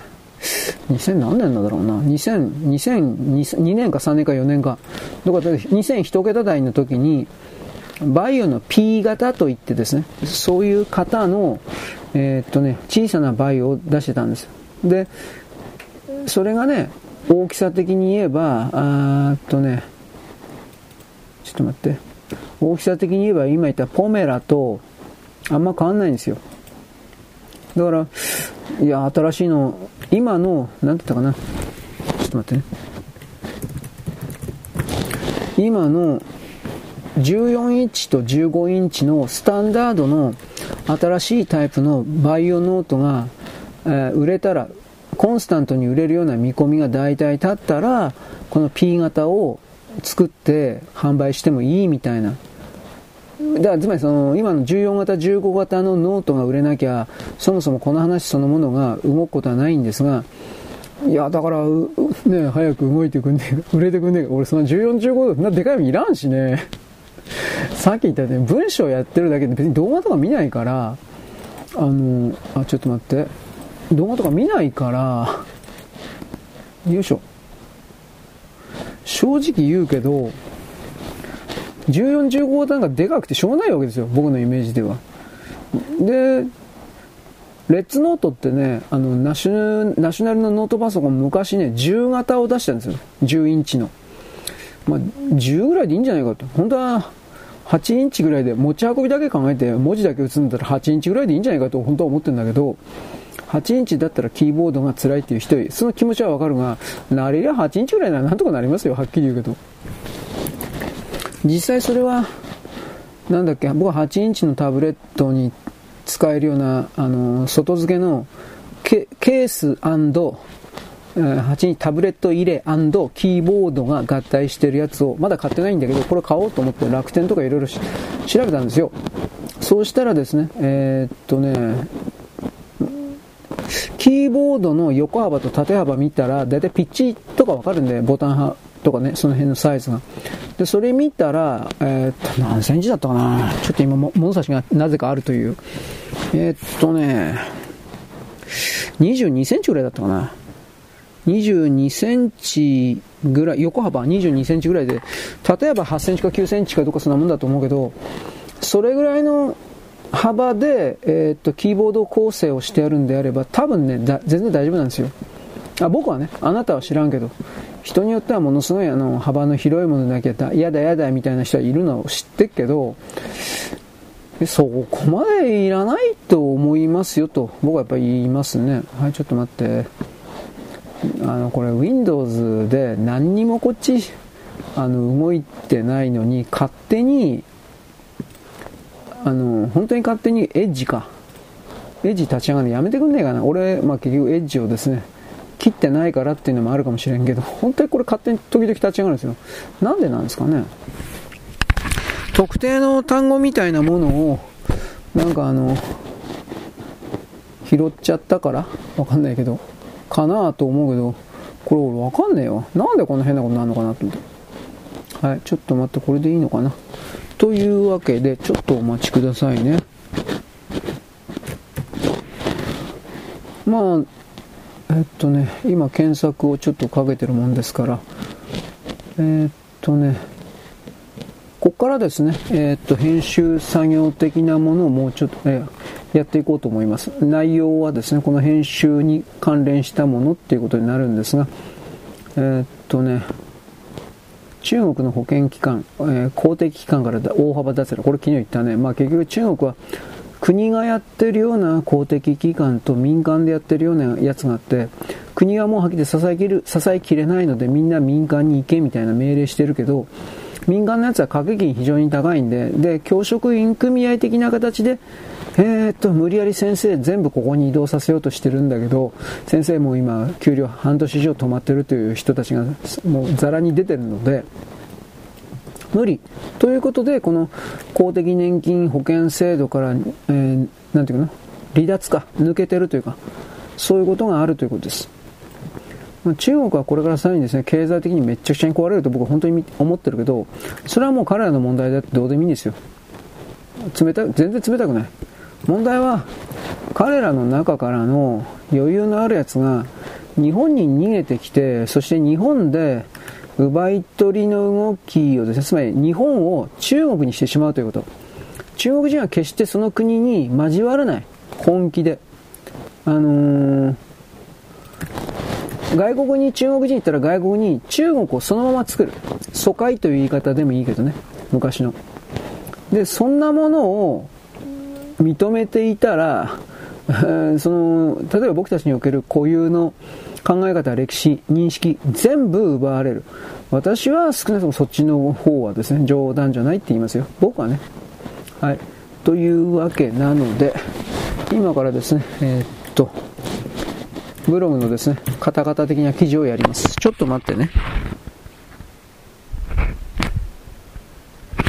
はい、そういうことでブログの方々は終わりました。結局ですね、簡単にイスラエルにおいてですね、自作自演であるとか、クライシスアクターだとかいろいろ、うん、戦争やってるので情報戦です。パレスチナの側ももちろん嘘ついてるんですが、イスラエルにおける嘘も相当ひどい。で、その状況下で例えばイスラエルの女がですね、レイプされた、レイプされたとか言ってるけど、そんなことはなかっただとか、ちょっと前に赤ん坊がですね、ハマスの連中によって、えー、ガソリン、や、灯油かけられて燃やされて死んだだとか、これもどっからどこまで本当かわかんなくなってきたという言い方になります。つまり両方が嘘をつき合って、両方が世界を騙して味方に引き入れようとしているものだから、中東地域におけるこのハマスとイスラエルの戦い的なそのものが、人類全体から、あ、こいつら近づいても意味ねえなというふうにおけるですね、えー、嫌悪感、騙しを仕掛ける者たちに対しての人間という種族における根源的な嫌悪感、そうしたものは今まで我慢してきたけど、もうこれが我慢できない、隠せないという風な段階に来てんじゃないかなということを僕は強くこれを思うようになりました。隠れていたものが表に出る。これが今の世界のテーマですから、そこから考えた時にですね、うーん、なんというか、分かりやすい世界の流れになっていたかなという風な気はいたします。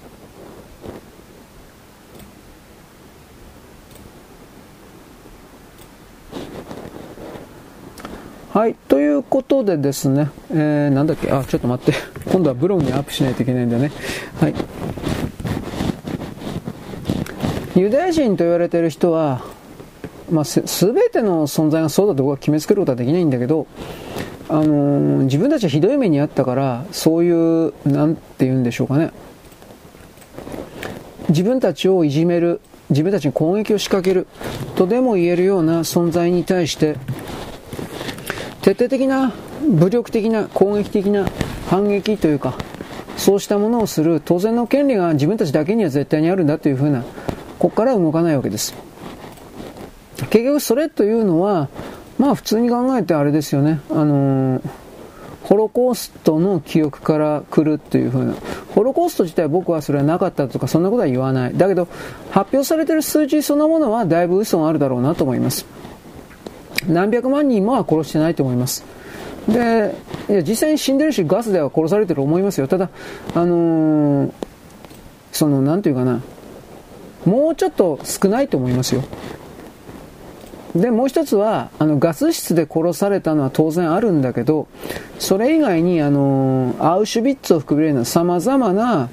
えー、ガス室以外のところに突っ込まれているそういう以外の輸送途中で死んだ頃、え、伝染病で、そういうのもかなりあるみたいです。まあ、戦争中ですから、その衛生関係を含めてみんな混乱している。これは当然ありますからね、なんとも言えないですけど。ただ、そうしたことに関しては、えー、僕たちの西側がそんな簡単に何かをですね、えー、っと、お前たちは嘘ついてるだろう、みたいなことは言えなくて、これは結局、イスラエル国民というか、そういう人々が自分自身で、えー、自分たちのついてきた嘘という言い方、じゃあ嘘は間違い、おかしいんだったら、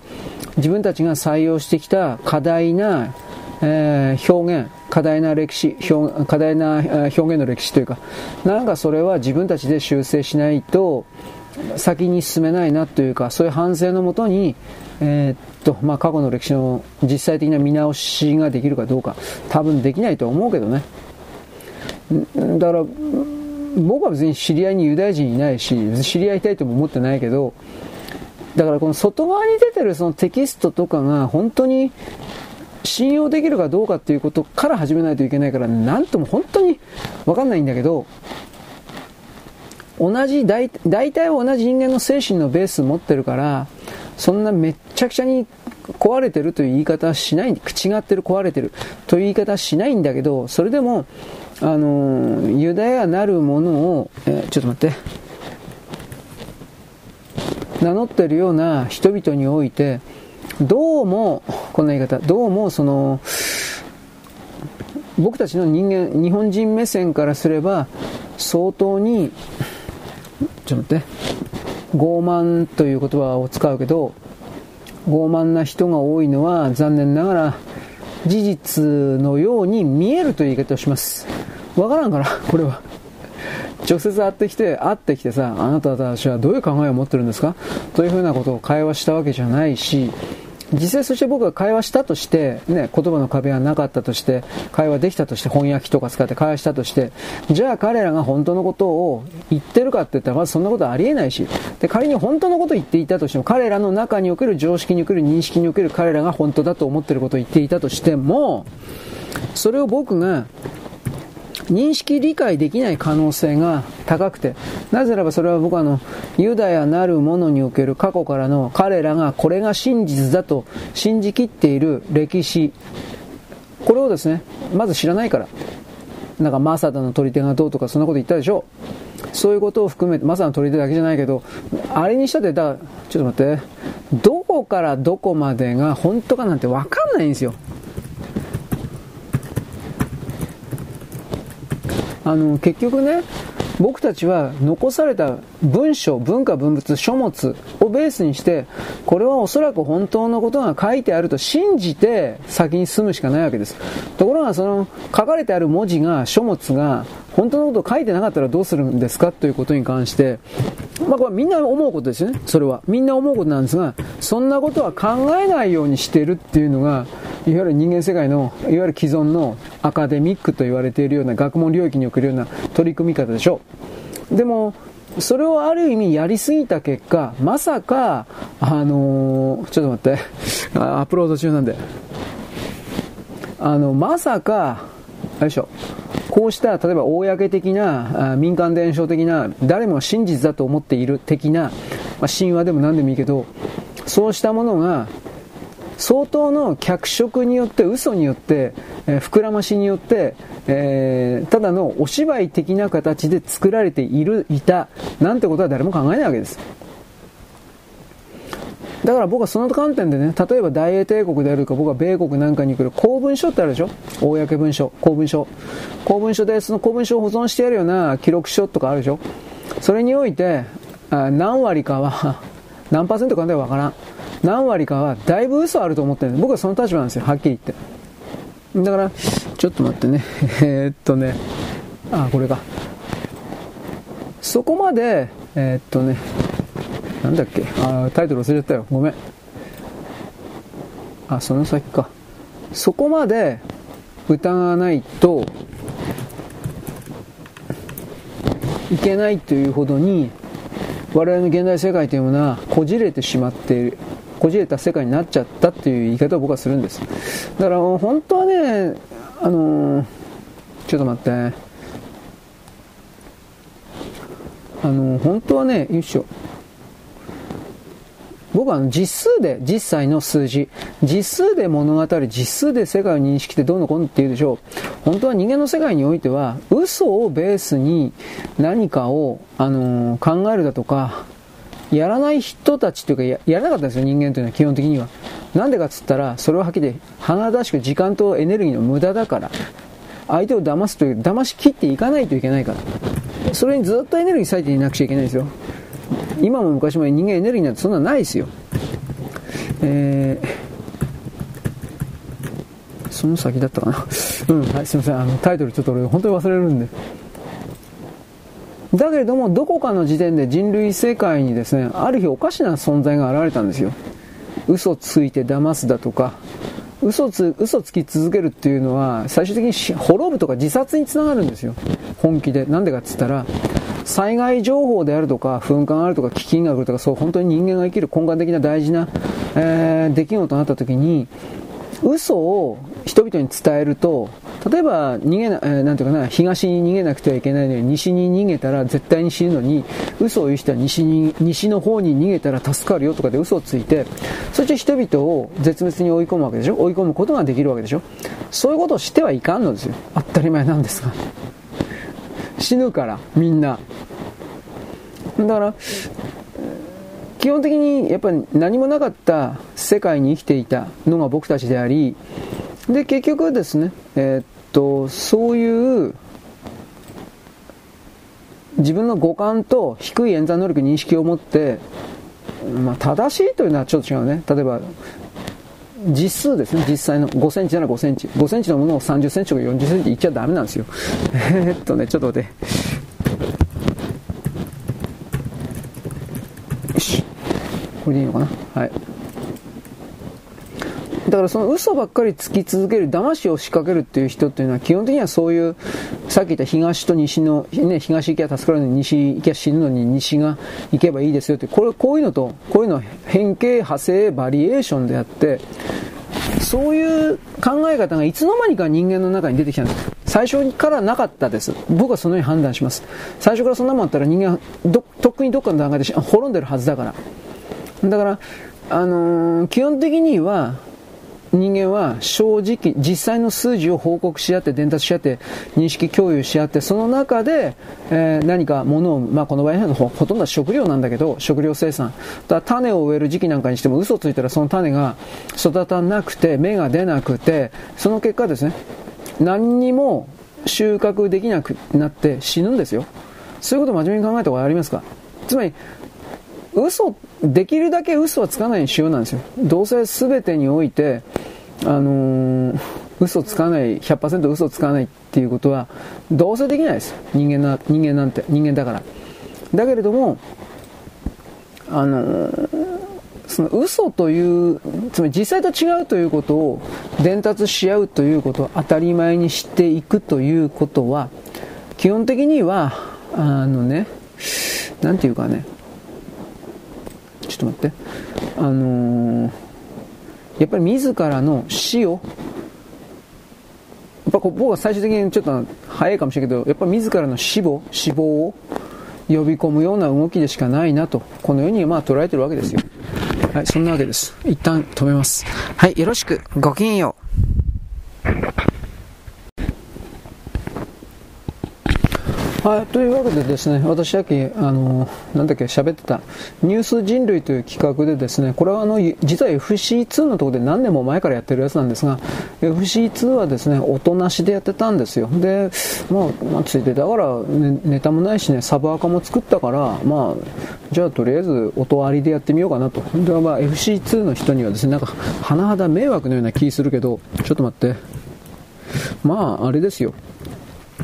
音声消してみてくださいという、なんかそんな感じになるけどね。まあ、まあ、いや、キリがない。ということでですね、えー、でね、これ撮るのいいんだけど、Windows の元々の備え付けのね、えー、機能で撮ってるんですけど、なんていうのかな、これ、ちょっとアプリの名前知らないんだけど、それで撮ってるんですが、基本的にですね、えー、っと、これでいいのかな？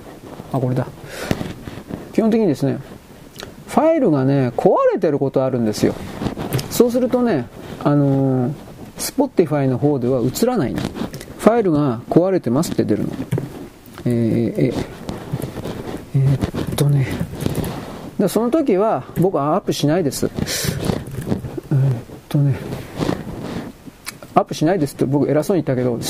やりようがないよね。それファイル壊れてるんだから。ところが、えー、っとね、FC2 とかになるとね、さすがだなと思うのは、何がさすがかわかんないけど、あの、さすが動画サイトなんで、これを一旦自分のところの、あのー、動画のファイルの形に変換するもんだから、Spotify はね、おそらくその、なんていうかな、アップロードされたものをそのままの形でアップロードして、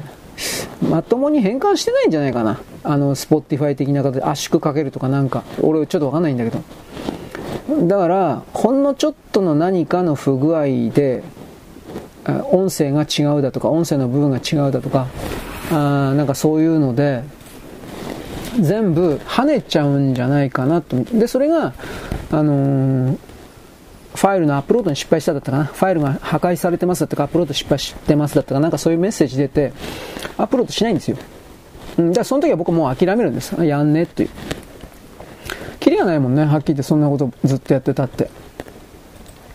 というわけで、えー、っと、これ俺何だったっけ今これちょっとやってみるんだけど、これいくかな、うまく。えー、っとね、今ちょっとやってってみるけどね。あのー、完全にアップロードされてから後にですね、プレビューか何かを生成しますっていう時に、そのまま、えー、っと、すんなりいけばいいんだけど、行かずに、もう一回アップロードしてくださいって出たらもう、もうやらない。次はやらない。前に2回やったんだけど、短いやつを。ダメだったから、あ、これやるだけ無駄だなと思ってやってないんですよ。基本的にそういう形でね、えちょっと待ってね。こだわってね、どうしてもこれアップロードしないとかってやってたら、俺みたいなこんな次から次からですね、ゴミみたい、ゴミだけど、みたいじゃないですゴミだけど、ゴミのファイルをアップロードしてる立場からすれば、あの、間に合わないんですよ、時間が。うん、でも、一回やってダメだったら捨てるというか、そんな感じをやらざるを得ないというか、これしょうがないことなんだろうけどね。はい、ということで、今俺、Spotify でこれやってプレビューを生成していますという文字見ながらやってんだけど、なんかもったいないな。もったいないんで、ちょっと今、あね、ね、これね、それで他の何か立ち上げるとね、そのままならないことがあるんですよ。これもなんかすげえ弱ったなと個人的には思ってんだけど、あ、これは今回大丈夫だ。まあいいや。ちょっと待ってね。えー、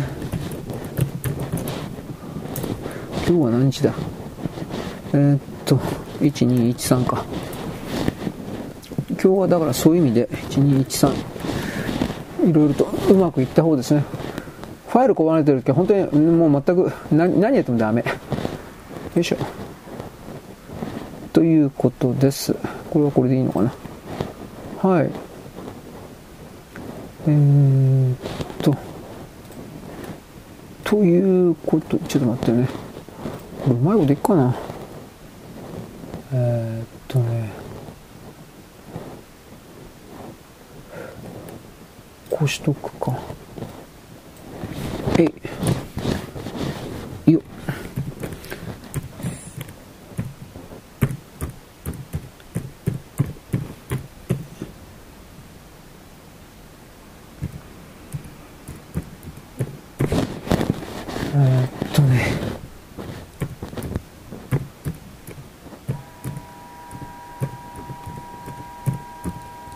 これでかな。ちょっと待って。だ大丈夫かな。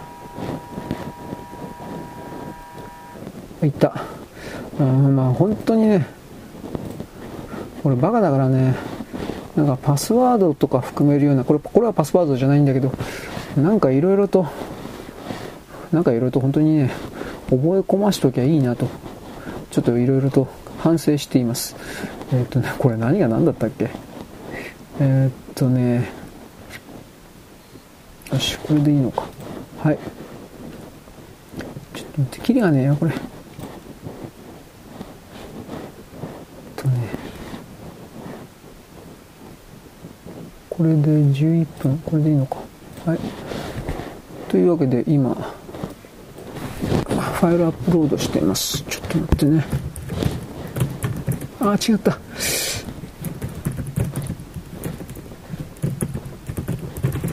れはこれだったかな。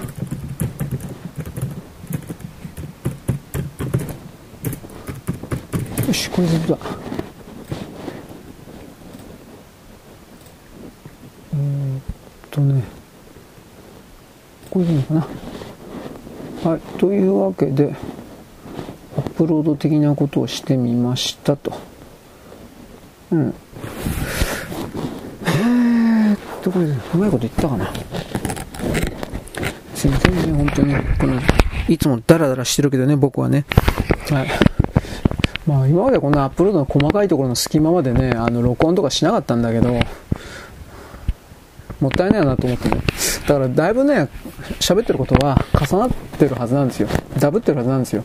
知らねえよ。俺もうそんなできた人というか能力ないからさ、勘弁してくれよと思ってるんだけど。まあ一応、よいしょ。その僕のポッドキャスト的なものを聞いてる人っていうのは基本的には、あのーていうかね、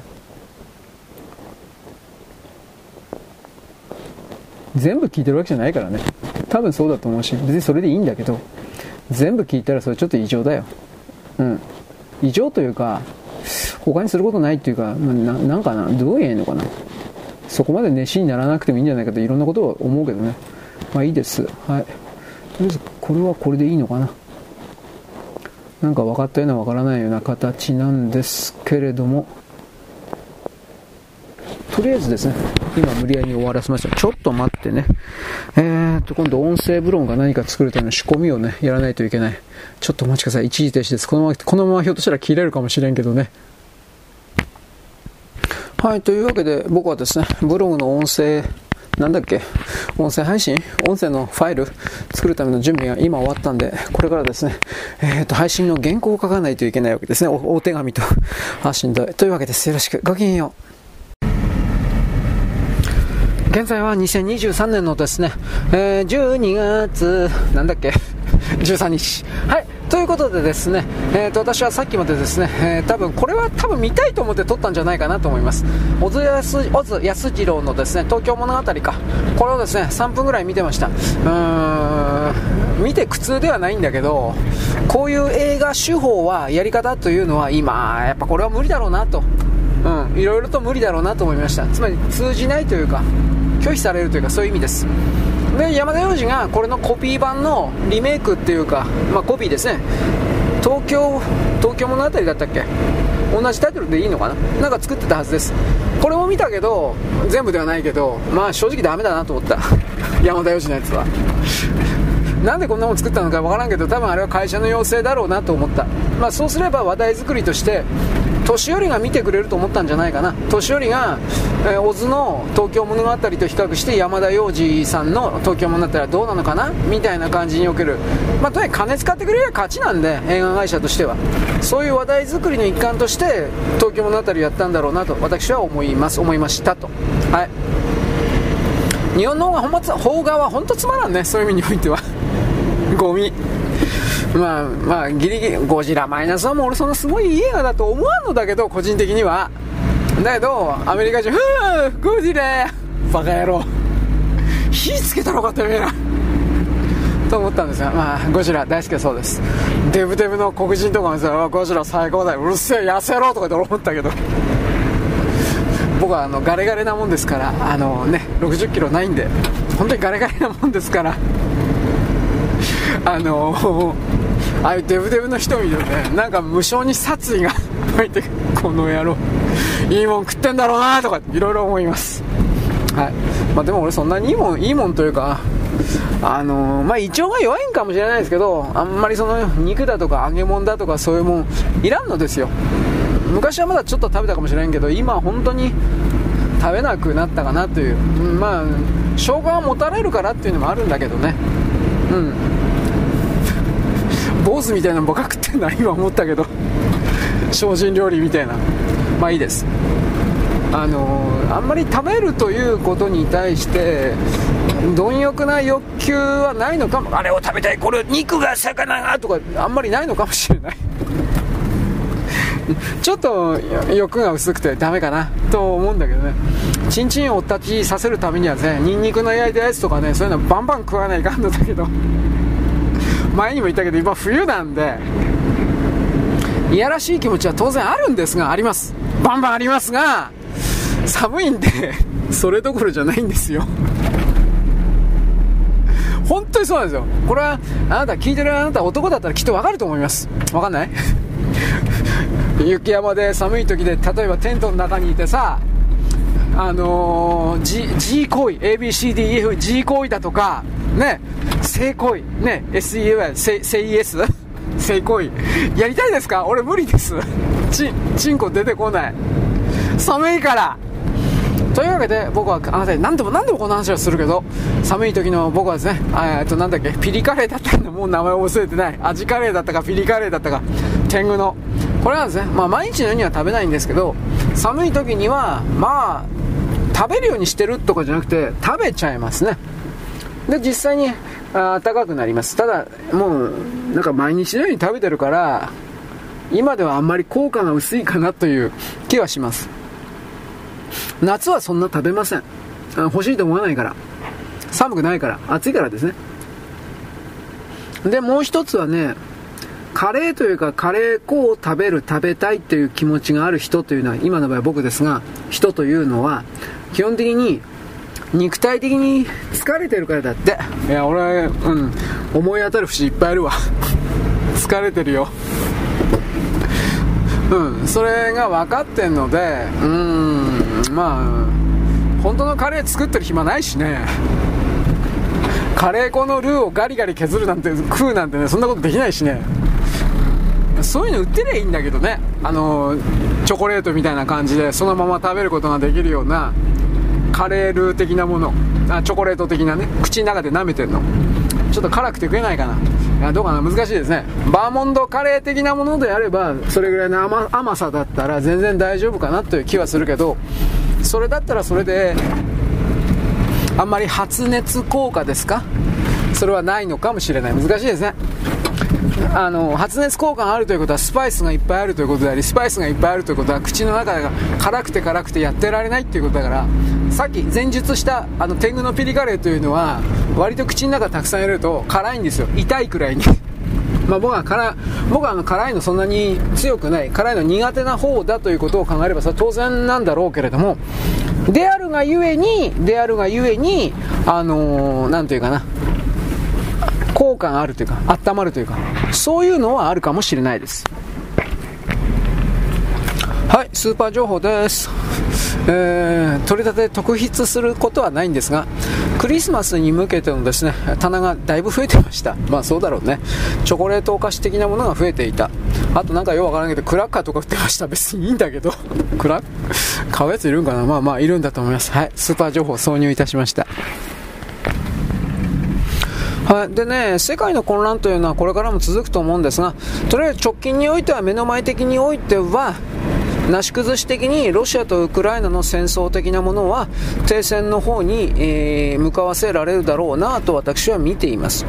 うん、いわゆる自称バイデン政権であるとかオバマであるとかいろいろなですね利権獲得者たちがアメリカという力及び予算を使ってこの戦争をですね介入しようとする拡大しようとする意図は当然あるんですがそれもいわゆるあの数の力共和党の議員を含めるいろいろな反対の動きには勝てない。つまりあの少数の支配層が確かにこの世界といういうものを乗っ取っているんだけれども完全に100%全ての全てをコントロールしきっているということではないということです。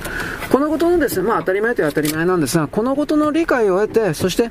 うんまあ、表の世界における対抗措置という言い方をしますけれどもそれを僕たちは粛々と取っていくべきだというこんな表現になるでしょうか。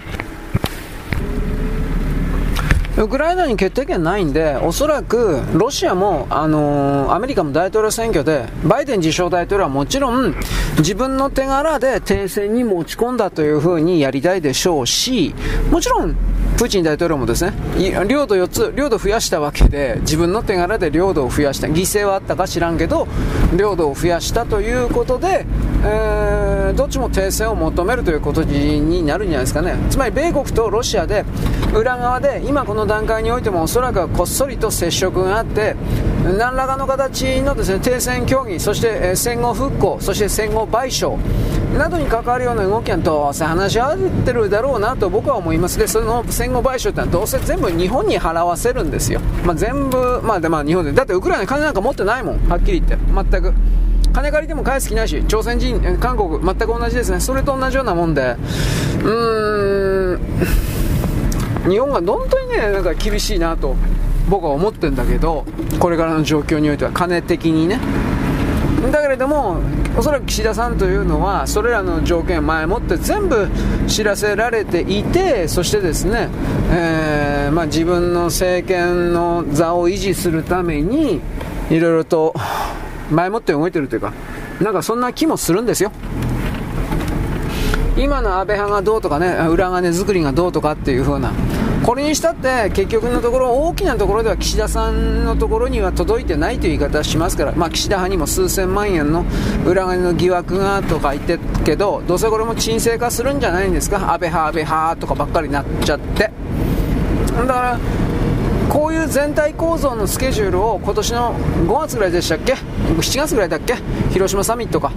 あの辺りで徹底的にこれをやれという命令書がもう下されたんだろうなと今となってはそんな何ていうかなイメージを持ちます。だから、なんかいろんな細かいところで LGBTQ 関係において性別を書かないだとか、なんかいろいろ細かい公的文書における、そうした変更というよりも、改悪が行われているというのも、まあアメリカの、そのね、ラーム・エマニュエルとかなんか含めるような、オバマたちを含めるような変態たちということを使うけれども LGBTQ 的な異常者的な考え方を持つ人たちの命令だということが伺えるわけです。あの LGBTQ 的なですね考え方というのを既存の人類社会における常識を彼らつまり支配層の側にとってだけ都合よく破壊するためのシステム。ナイフとして使われているわけであってですねこんなものはあんなものはですね人類全体を解放するものでは何でもないわけです。新しいルールをいわゆるオバマたち的な少数の人々が押し付けてこれからはこれがスタンダードだから従えと。お前たちが既存の常識で持ってきたような全ての考え方常識は間違いだと。それは正されなければならないとかそういう風にやってるのはオバマたちバイデンたちというか要は自分たちに従えという世界を作りたいんですよ、まあ、まあ、ビル・ゲイツにしたって何したって全部そうだと思うけど。でそういうものに対して私あなたはどう思ってますかということ。支配を求めるのか自由を求めるのか問われているという計測観測されているというこの考え方。そういうことを僕は言うわけです、まあ、間違いなくあの測られてるだろう測られた計測ね。数値を読みまれ読み込まれているだろうなという言い方を僕はします。だからある意味ここは正念場かななんて人間における人類私あなたの人類の種族というものに来る正念場なんじゃないかなと思ってるんですけどね。この計測されている数字が低ければ、まあ、思いっきり残存人口が残らない。低いというのはどういうことかといえば結局うん自由性を求めないということ。自由性を求めずなおかつ英語の拡張における人生をやり続けるということ。従え従います。従えというなんかそういう構造ですね。支配する支配されるみたいな構造を求めるような頭数の人々がどれだけいるかいないかみたいな。一応そんな風に考えちゃうんですけどね。まあいろいろ僕はなんとなく言ってみましたと。はいよろしく。ごきげんよう。現在は2023年の12月のですね、えー、っとね、13日かな、のですね、えっとね、えっとね、なんだっけ、水曜日です。僕は先ほどですね、本当にもう今日いっぱいいっぱいなんで、多分これ、ツイッターの更新はできないんじゃないかな。一生懸命頑張ってるつもりなんですが、うん、まあ曲のね、検索も全くやってないっていうのもあるんですけれども、えー、っとね、まあそういうわけでですね、僕はね、今文章のですね、構成というか、修正もやってるんで、そっちの方もやる。多分順番ね、やってるんですよ。順番に、優先順位的に。まあ、ツイッターのそれっていうのは、まあ、正直、優先順位はそんな高くはないですね。はい。というわけで、うーん、まあこれ今やってるのは角川のですね、えー、っと、ボロクソ、書店関係者の方がということなんですけど、角川の、うん、ボロクソに悪口言ってるというか、なんかそういうこと。まあこれ書店関係者ないとわかんないよね、これきっと。とりあえず角川っていうのは角川歴彦？どうだったかな？角川春樹？春樹がでかくしたんでしょ？あの、あの会社を。お父さんから受け継いで。で、えー、っと、ちょっと待って。えー、メディアミックスを最初に本格的にやったっていうのは、うん、角川ですよね。あの、人間の証明だったっけ？人間の証明とか野生の証明とかの森村誠一か。あそのあたりですよね。ちょっと待って。で、あの頃の昭和の時代においては、そうしたメディアミキ小説と映画と、あと何？歌？まあ、なんか、多方面で同じタイトル、題材のものをですね、えー、っとね、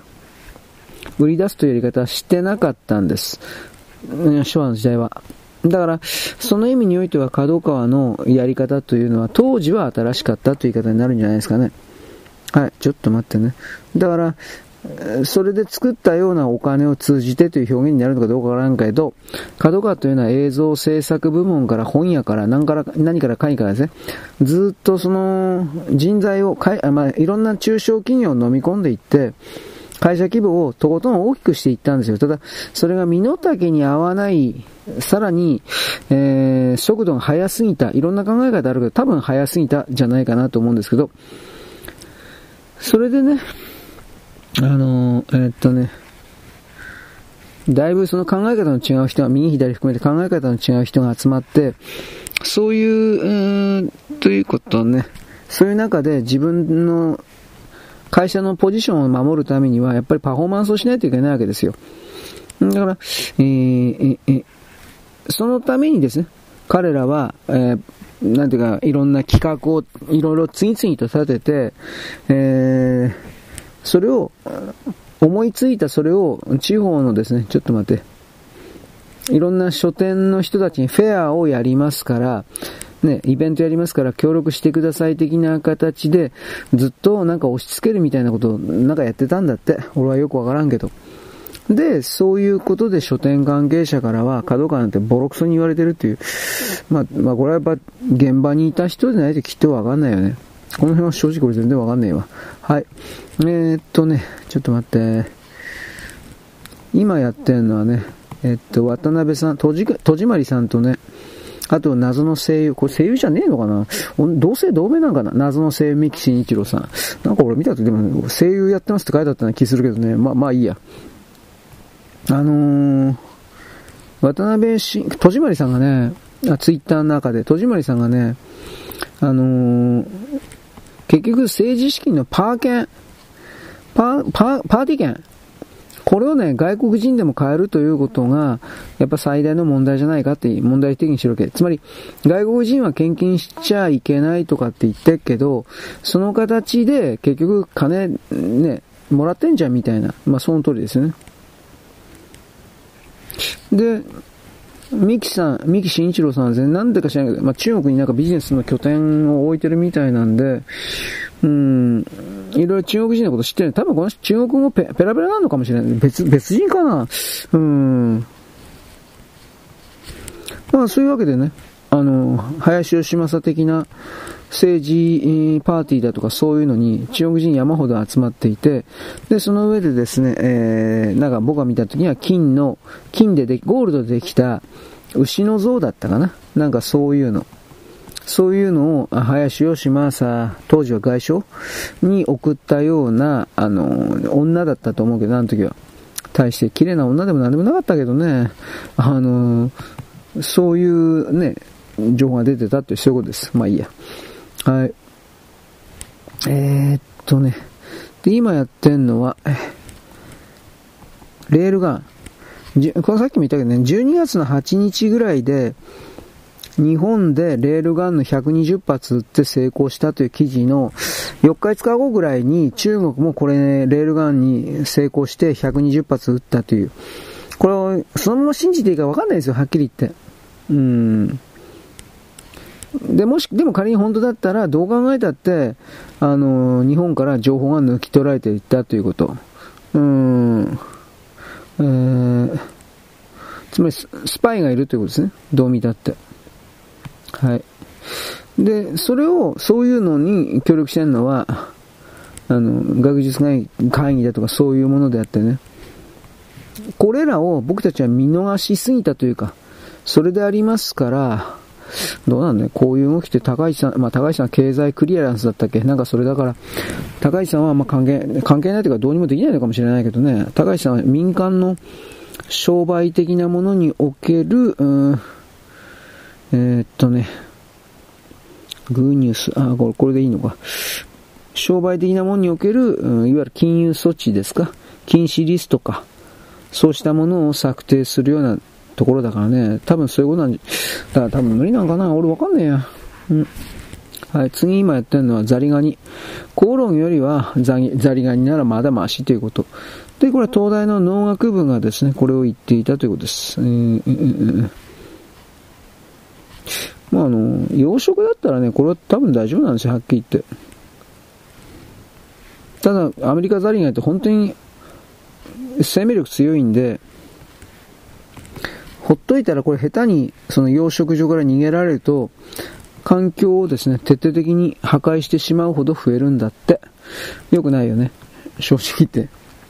えー、え、でもまあ、それの部分だけ上手にすれば、ザリガニは普通に食べられてるもんですから、それは、あの、なんというかな、やった方がいいんじゃないっていうか、やった方がいいと思いますけどね。あのエビと一緒だから、基本的には。えー、っとね、よし。え、これはね、TBS の報道で、イスラエル軍が、ガザ地区の、なんたら、あ、トンネルにですね、水入れたってやつですね。これどうなるかわからんけど、ちょ、ちょっと待ってね。うーん、海水のうちの地下水には影響を与える懸念、まあそうだよね。でもまあ結局、それは後でどうとでもなるというふうなことなのかもしれないけどね。さっきも言ったけど、これ、この海水にね、放射性廃棄物入れとけば永久にトンネルは使えなくなるんですよ。だけど多分、多分だけど、イスラエル軍がこの中の人間全部溺れさせて溺死させた後に、イスラエル軍が使うんじゃないかなと僕は思います。うん。どうだろうね。作らんのならずっと水入れっぱなしにしとくかなとも思うけど、ほと、まあ、ほ、多分そこまで、あのー、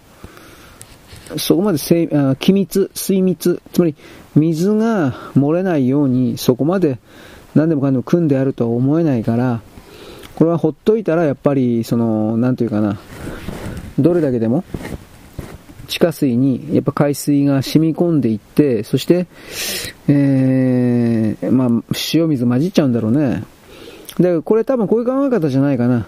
そういう塩水混じっちゃっても、地下水に塩水混じっちゃっても、あの、要はパレスチナ人自治区のところの水が汚染されるだけだから、イスラエル国民にとっては関係ないというふうに多分考えちゃうんじゃないかな。それぐらい、まあ本当に差別的なこと言うけど、でも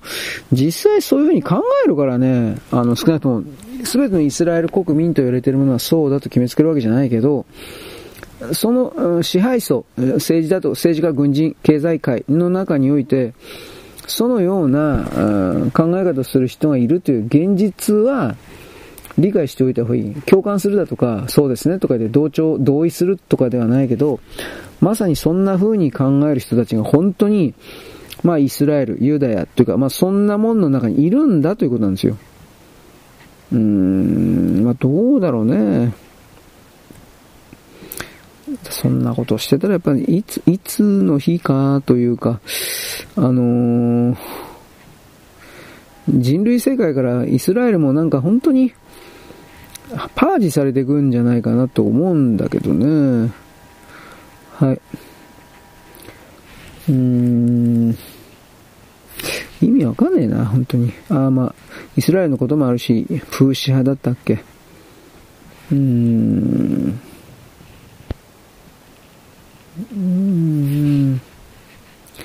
中東における米国のですね、なんか、いろいろというのは、僕たちの側に伝えられてるのとは全く違いますね。そういう言い方はできますね。うーん、どうなんだろうね。えー、っと、はい。今、中東の、あれ、これアルジャジーラかな。見ようと思ってんだけど、なかなか来ねえ。えー、っとね。えーちょっと待って。うるさいから止める。あ、今これね、明日でも、よいしょ。明日にでもね、これ貼っとくけど、えー、うるせえ。なんで止まんねえんだよ。えー、っとね、イラン市、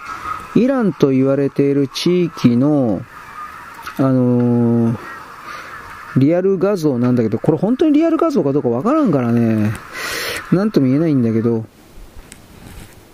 うーん、まあ、近代都市ですよ。はっきり言うけど。で、なんでこんな近代都市を、あのー、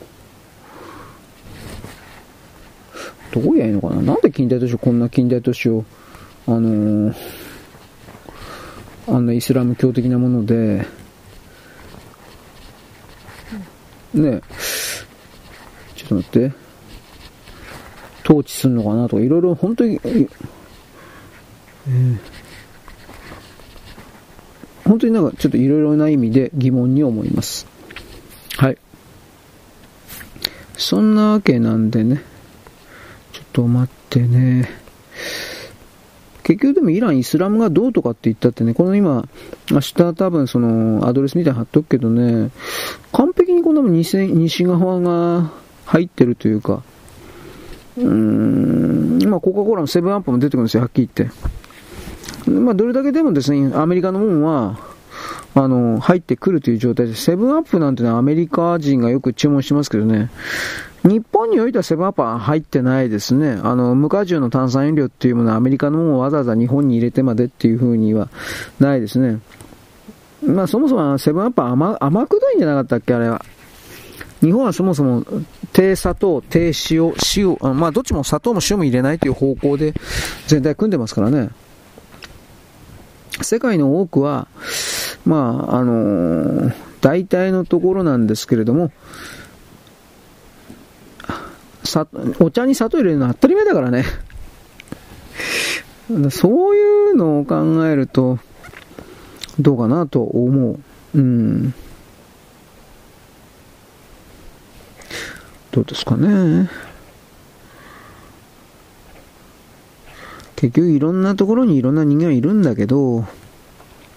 いしょ。この聖書にそもそも聖書の中に選ばれた民とかってやっちゃったから、なんかこの、ユダヤ人というか、イス,、まあ、イスラエルというか、なんかとんでもなく勘違いしちゃったんじゃないかなという気がしてならんけどね、俺はね。はい。まあ、というわけで今文章のアップ的なもの終わったんで、えー、この辺に、えー、これでいいのかな？これいいのか？あれあれあれ？この辺にしとくよとかって言ったけど、これどうなんだろうか？えー、っとね、あ、これ大丈夫なのか。はい。えっとね、ちょっと待って。えい。で、えー、これね、あの、過去の記事的なものをちょっとね、俺色分けしてんだけど、あの、色分けちょっと今の段階でやっとかないとね、今日の分と明日の分とかのアップ、どれだっけっていうことは分かんなくなってね、ちょっとまずいよね、それはね。ということで今色分けしたんですが、まあ、こんなんでいいかな。はい。というわけで記事の構成はおしまい終わったです。はい。よろしく。ごきげんよう。現在は2023年のですね、えー、っとですね、12月の13日のですね、えー、なんだっけ、もう水曜日であります。えー、結局ですね、僕はもうツイッターの今日はもう曲できない。もう時間ない。僕も12月1月で本当に忙しいんですよ。こんなクズですけど、忙しいですよ。というふうな形です。明日やります。すいません、明日やります。すいませんって言ったってもうあのね、僕のツイッター見てる人わかるでしょ？あの、棒グラフのところにですね、えー、なんか数字3とか4とか、ね、そんなもんですよ。つまりその3人とか4人ぐらいの人のタイムラインにしか表示されてない。見たという意味じゃないです、あれは。タイムラインに表示され、他の人のタイムラインに表示されている、表示されましたというだけのことです。だからほとんど見てないんですよ。うん、だからまあ別に本当はこの捨てちゃっていいかなと本当は、ほんのちょっとやっぱ思ってるんですが、もうちょっと頑張ります。なぜならば、えー、日本の古い歌謡曲という言い方はしないんですけど、まあでもそうだね、結果的に。だけど、そこにおけるですね、良さというものを、素晴らしさというものを再発掘してほしいからです。まあ僕はですね、ノスタルジー、昔は良かった、昔の方が、これは僕は嫌いです。でも、だからといって、じゃあ今のですね、えー、令和と言われるものの中の日本と言われている、日本語で歌われている、えー、言語、歌において、いいのあんの何かあったら紹介してと言うけど、誰もそれに関して、いやー、聞かんからなとおしまいです。うん、そもそもサブスクとかやってる人は僕の周り誰もいません。もう忙しいから、そんなの聞いてる暇ないんですよ、本当にみんな。まあ、たまに、スポッティファイスポティファイで無料のなんかあるんでしょ？俺知らないんだけど。そういうのをやってる人もいるのかもしれない。まあ、スポティファイ以外にもいっぱいいるんだろうけどね。無料のあサブスク的なものは。でそれを聞いてんのもいいけど結局それにしたところでやっぱ飽きるんじゃないでしょうかと一応言います。で僕はあの前にも言ったけど平成ぐらいになってからつまりリーマンショック以降という言い方になるんですが作詞家作曲家編曲家と歌手と言われるものにギャランティーの支払いじゃないかなと思うんですが大きく変わったんであのー、お金をかけられなくなった。こんな言い方をします。で結局シンガーソングライターばっかりもてはやされたのは結局その人に対して、えー、ていうかな払うお金が少なくなるから歌手に対して。歌手兼作詞作詞作曲して歌手やってる人の3つの仕事をしてる人にいわゆる昭和の時代における作詞家作曲家編曲家みたいなえー、っとね取り分。3人分が全部与えられてるかって多分俺そういう風になってないと思ってるんですよ実は。シンガーソングライター的な人の総合のギャランティーの支払いというものは昭和の時代に作詞家作曲家編曲家というものが別々に、えー、存在していた時代よりもはるかに半分だとかもっと低い額で多分抑えられてるんじゃないかなと思う。しかしシンガーソングライター的には1人の自分にはそれずっと入ってくるわけだからお金がそれでいいよっていう風になっちゃうなってる多分そんな感じじゃないかなでそういう形で作詞家作曲家と言われてる排除パージされていったんじゃないかなと。でそれが平成以降。だから平成以降におけるですね曲というのはみんな同じ曲になっちゃって。ほんでまんなくなった。でなおかつその元バンドをやっていたような人の、うん、人たちが作詞作曲やるのはいいけど音楽の基礎がないからだからまあそこが浅いというか、すぐバレちゃうというか、つまんねえということが。僕は大体大きくは乱暴にそんな風に日本の音楽が劣化していったという風に捉えています。もちろんどうせ違ってるでしょう。だけど、それは僕は音楽というものに対して全くの素人なので、素人の人間にはそういう風に見えるということの意見の表明なんですよ。間違ってたっていいんですよ。僕は素人だけどこんな風に感じて、こんな風に考えて、こんな風に言ってるよと。違ってたって別にいいよ。でも素人はこんな風に考えてる人もいるんだよっていう風な表現になってます。つまり伝達というのは大体からそんなもんなんですよ。はっきり言って。誰もが間違ったことばっか言ってるんですで真実なんていうものは大きな力、大きなお金、大きな組織力みたいな人は勝手に決めるんですよ、正直言うけど、歴史は勝者が決めると同じように、頭数で決めるんですよ、人間の頭数で。だからそういう意味において人間というか、その認識っていうのは、世界は私が作ってるんだ、大体そういう考え方から来るものというふうに決めたっていいというふうに、私はこのように思っております。はい。で、話変わります。私ですね、今日、本当に忙しかったんでですね、そう、ツイッターうんぬん、え、ま、できなかったんだよ、畜生。ということも置いといて、それはいいんですよ。その流れの中で、しかしですね、えっとね、動物の動画を逆に探してたんで、それは。ツイッターで動物の、すいません。ツイッターで僕動物の愉快な動画見るの好きなんです。すいません。で、えー、いくつか見てたんです。ああ、かわいいよ、犬猫かわいいよ、とか。ね。僕は僕も所詮この程度の男ですよ。この程度のね、クズなんですよ。犬とか猫だ、犬や猫なんかですね、僕は大丈夫ね、ば、何、何お前心奪われてクズクズとか言いないですね、僕は動画見て、あ、かわいいよ、とやってるわけです。ね、どうしようもないよね。で、その中でですね、あのー、面白いなと思ったのは今日2つ見たんです。それはね、あの、トイレットペーパーのですね壁みたいなものを自分の飼ってる室内犬2匹だったか3匹だったかにジャンプさせるという動画なんですが小さいやつは2匹ともピョンピョンとかで飛んでったんです。あ1匹は飛んでったんです。2匹目のやつは、ね、飛べなかったんです。で、え、トイレットペーパーで壁作ってるんだけどトイレットペーパー1個分だけですね隙間があったんです。小さい子犬はそのトイレットペーパー1個の隙間をですね、えー、抜けていったんです。くぐっていった。んで頭いいなと思ったんですが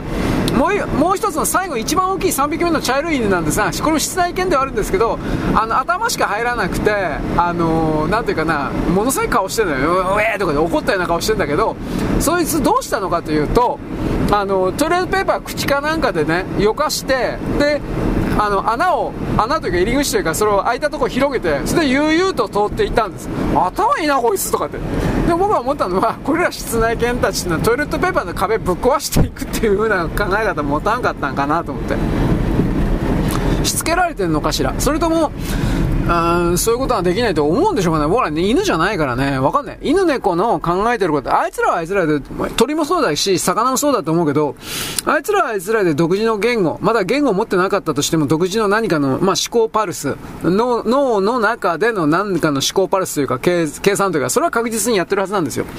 で、それを使って、えー、毎日を生きてるわけで、で、そういう中に、ああいうものに対する、障害物に対する対処法というか、か、そんなもんないのかなっていうこと。あともう一度、動物と人間との関わりにおいて、動物というのは基本的に人間のことをどう見てるのかっていうことを人間の側が勝手にこれ考えるけれど、動物ははっきり人間なんて餌くれる何かとしか思ってないですよ。うん。そうにもかかわらず、なんか共感性だとかですね、なんか変なことを思っちゃうような人いるけど、そんなこと全くねえから。ね、それは人間の思ってる勝手な幻想ですよ。ということを僕は言うんですが、なかなかそれを言うと、ね、犬ちゃん、猫ちゃんっていう人にはですね、なかなかついていけないというか、嫌なんでしょうね。2つ目の動画はですね、なんかあの、ちょっと大型犬、あれなんて言うんですか、ゴールデンレトリバーじゃなくて、ヨークシャーテリア、よくわかんない、犬の種類知らんけど、ちょっと毛が、ちょっと毛が長めの犬なんですが、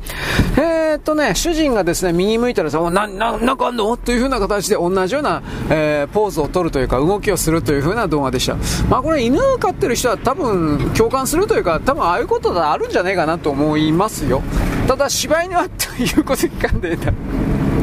柴犬本当に言うこと聞かないそうなんであの動画は僕を見て思った時にねああ柴犬は多分無視するなと これを思いました。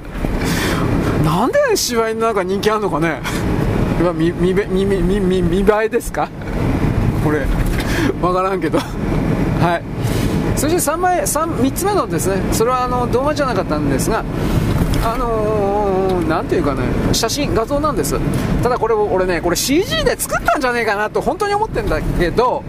どっかの魚市場で猫が子猫が魚持ってダッシュして逃げるっていう風な奇跡的な1枚を捉えている画像だったんだけどこんなもん偶然撮れるわけねえじゃんと思ったんでこれはこれは多分 CG でフォトショップ加工的ななんかやったんじゃねえかなと。あと今流行りの、ね、チャット GP 生成 AI なんかなんかそういうもん使ったんじゃないかって本当に疑っております。まただそんだけです。動物動画もですね。これねあまりやるとねやみつきになってねああなんて可愛いのかしこのようになっちゃうんでくるくるパーになるんででそのくるくるパーの領域からですねさらに自分をですね1段階2段階昇華させてですねこのくるくるパーの状態を商売に使えばいいんだ。というふうに岩合三つ明のようにですね。俺俺あの人猫好きだとか絶対思ってないんで。まあそれちょっとひょっとしたらちょっとぐらいは猫好きかもしれないけどそんなことより、猫ちゃん猫ちゃんかわいいねというような自分を演じてるだけなんですよ。岩合光明というキャラクターをおっさんを演じてる誰かなんですよ。中の人本名さえ違うから上田義明さんかもしれない。上田上田義明さんという本名の人が岩合光明というあの猫好きのおっさんを演じてるだけかもしれない。こういう考え方もする必要あるんですよ。あんなもん本気の本当のわけねえだろお前。くるくるバンドのおっさんだぜんなもん。あんなね。猫ちゃん猫ちゃん。バカ野郎お前。猫そんな好きかあんた。と僕は思います。いやそんな好きなやついねえと思うけどな。まあまあ好きっていうのはわかるけど。あいつはちょっと異常だ。溺愛してるというか、僕は猫さえいれば何もいらないそんなことあるかバカお前ぶっ殺すぞてめえみたいな。世の中嘘つき多いんで、動物関係本当にみんな嘘つきなんで、あんまり騙されない方がいいんじゃないかな。僕はこれだけ言っておきます。よろしく。ごきげんよう。現在は2023年の、えー、12月の14日のですね、えー、っと、木曜日かな。です。あ、水曜日かもしれん。何だったかな。あ、木曜日ですね。あのー、今日から確か水谷八重子さんの2代目ですけど、セカンド。えー、っと、大津ご森やってたはずなんですよ。大津ご森。ね。見に行きたいですね。うん。無理、俺金ないから。もう置いといて。それだけだから。まあ、水谷さん元気ですね。びっくりですね。87ぐらいじゃない？ももっと上だったかもしれないけど。ね。NHK の試験放送の、まあ、その前から 芸能活動やってんだって。ええと思ったけど。はい。テレビ始まって70年間です。だって、約70年間。テレビ放送が始まって。で、そのテレビ放送が始まる前の1年前ぐらいかな。なんかテスト放送やってたんだって。テストパターン放送ね。テストパターンというか、まあ、試験放送か。で、水谷八重子さんは桜の木の下でなんか踊ってたんだって。日本舞踊かなんかみたいなの。15歳か6歳の時に。あ、2代目ですよ。初代じゃないですよ。ねすごい人だなと思うよ。うん、まあ、今でも、あの、いろんな女優さんに神聖視されてるというか、神様扱いされてますが、その女優さんといっても、もう60とか70の人たちでこれど、どう言葉にすればいいのかなと思って。天才は天才を知る。そうなんかな。まあまあ、頑張ってやってくれ。演劇というのは本当にもう、あ審判か。審判はまあすごいかなっていうことになるんでしょうけどね。ゴミみたいなのがいっぱいあるからね。寺山修司の時代はなんかそういう、まあ、寺山良かったって話なんだけどね、俺本当かなって思うけど。動画で見るからただの気の狂ったおっさんにしか見えないんだけどまあいいですはい。で、あの、岸田総理がですね、えっと、安倍派の4人の閣僚を更迭、クビにしました。で、若い、安倍派の若い人たち、えー、政務次官だとか、そういう、あまり下っ端の方のね、人は変えないという。えー、っと、全部変えるつもり、最初はね、前の無理で全部変えるとかって言ってたんですが、自分のところの岸田派からも数千万円だったかの、実際数字出てないけどね、数千万円だったかの裏金の疑惑というか疑惑じゃなくて多分やってるでしょ。が見つかったんで、うん、林吉正どうなんのと思うけど、いや、見つかったんで、あんまりやるとやぶへびで、結局、他の派閥、特に安倍派が岸田派に全く協力しなくなる、岸田さんに協力しなくなるという可能性があるということで、うんまあ、党内から慎重意見も出たということになってます。でこの動きというものは岸田さんが仕掛けた権力闘争と簡単に読むことはできるけど、まあ、おそらくそんな寝技ができるそこまでな人じゃないと俺は思うんでじゃあ何なのか東京地検を動かせるのはアメリカしかないんですよ基本的には、まあ、今、ま、時間経ってるからひょっとしたら中国の、ね、侵略ディオの肉の目みたいに中国の目が誰かに埋め込まれてるかもしれんけどでも普通の常識で考えて東京地検はアメリカだけしか動かされないんですよ。だからまあ、独自で動いてるように見える時もあるのかもしれんけど僕はそんなこと信じないんで。となるとアメリカからのどこかどこのラインから来た命令なのかなんですよ。そうしたら僕は、まあ、今だったら統一教会じゃないのと普通に思うんですよ。アメリカの統一教会ですね。ムーニストと言われる人たち。それは何でかっつったら日本の統一教会潰されちゃったらアメリカの統一教会の資金源大部分失っちゃうんですよ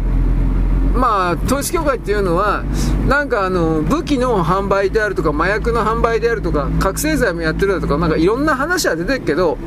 具体的にどうかっていうこと僕わかんないんでね。ただ、武器に関してはあると思いますよ。パテントいっぱい持ってるから。武器関係の。僕はあの宗教団体がそういうパテントを持つということに来る米国の中での税制優遇だとかそういうこと知らないんで、あるとすればそれぐらいしかないんですよ、その統一教会の連中に、米国版統一教会の連中に、あのパテント、武器のパテント、鉄砲のね、機構、システムのパテントだとか特許だとかを持たせてやるっていうのは、その優遇措置みたいな、それ目当てしかないと思うんで、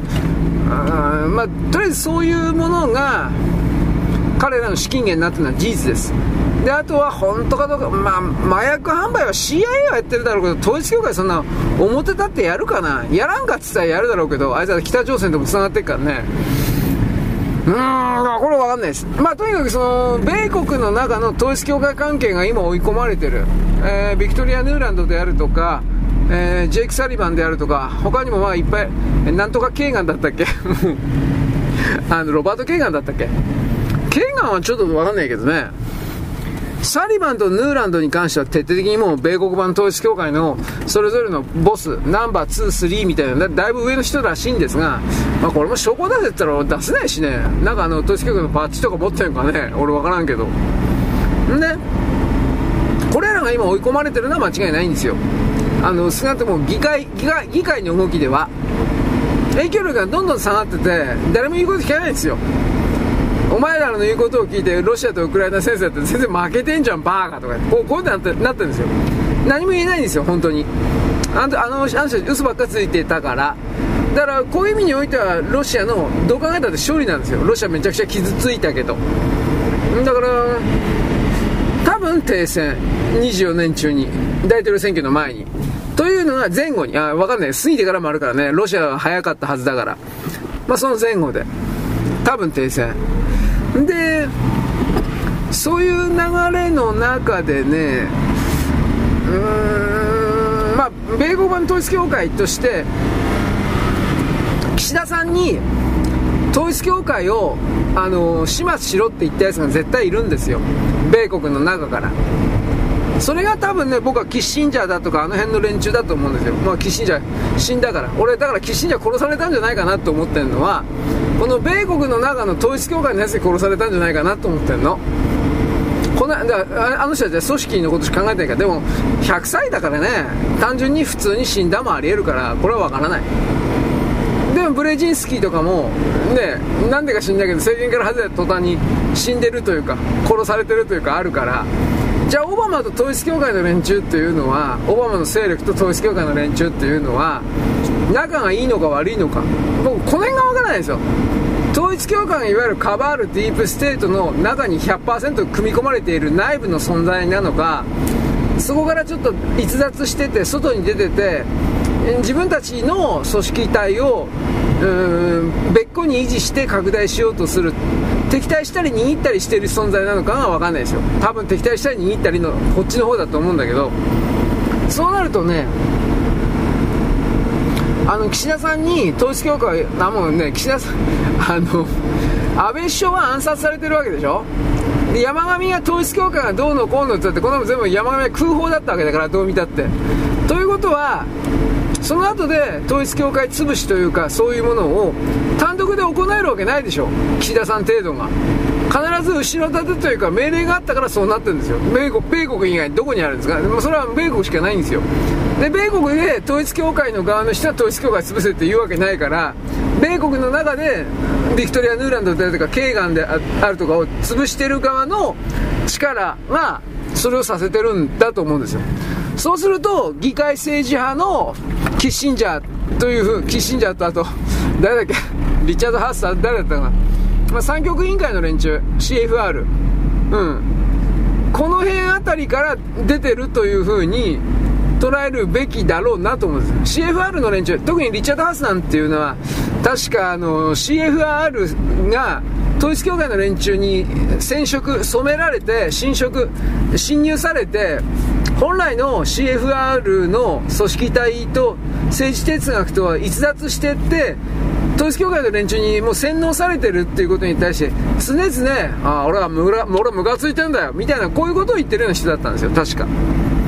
だからこのラインで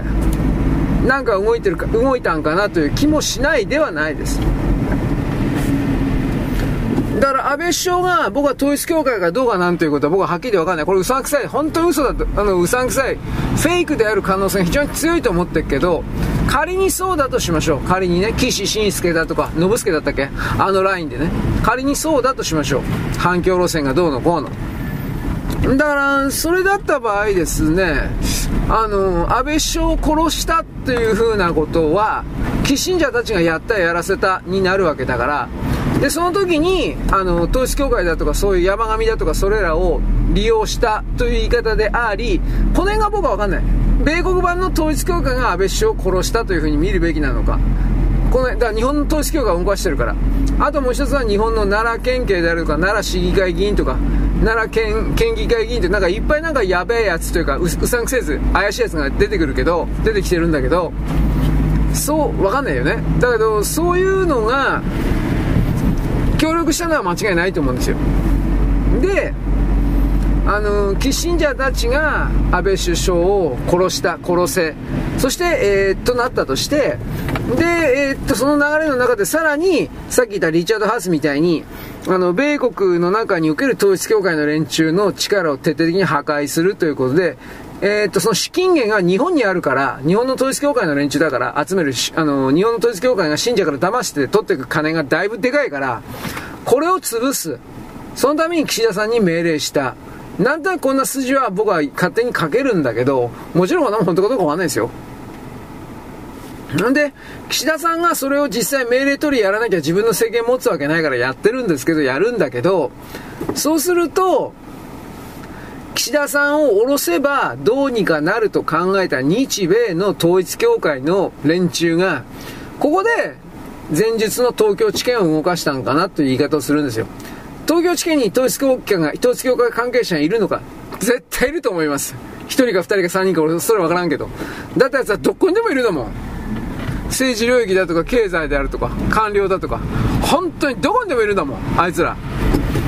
だからそういうのが東京地検を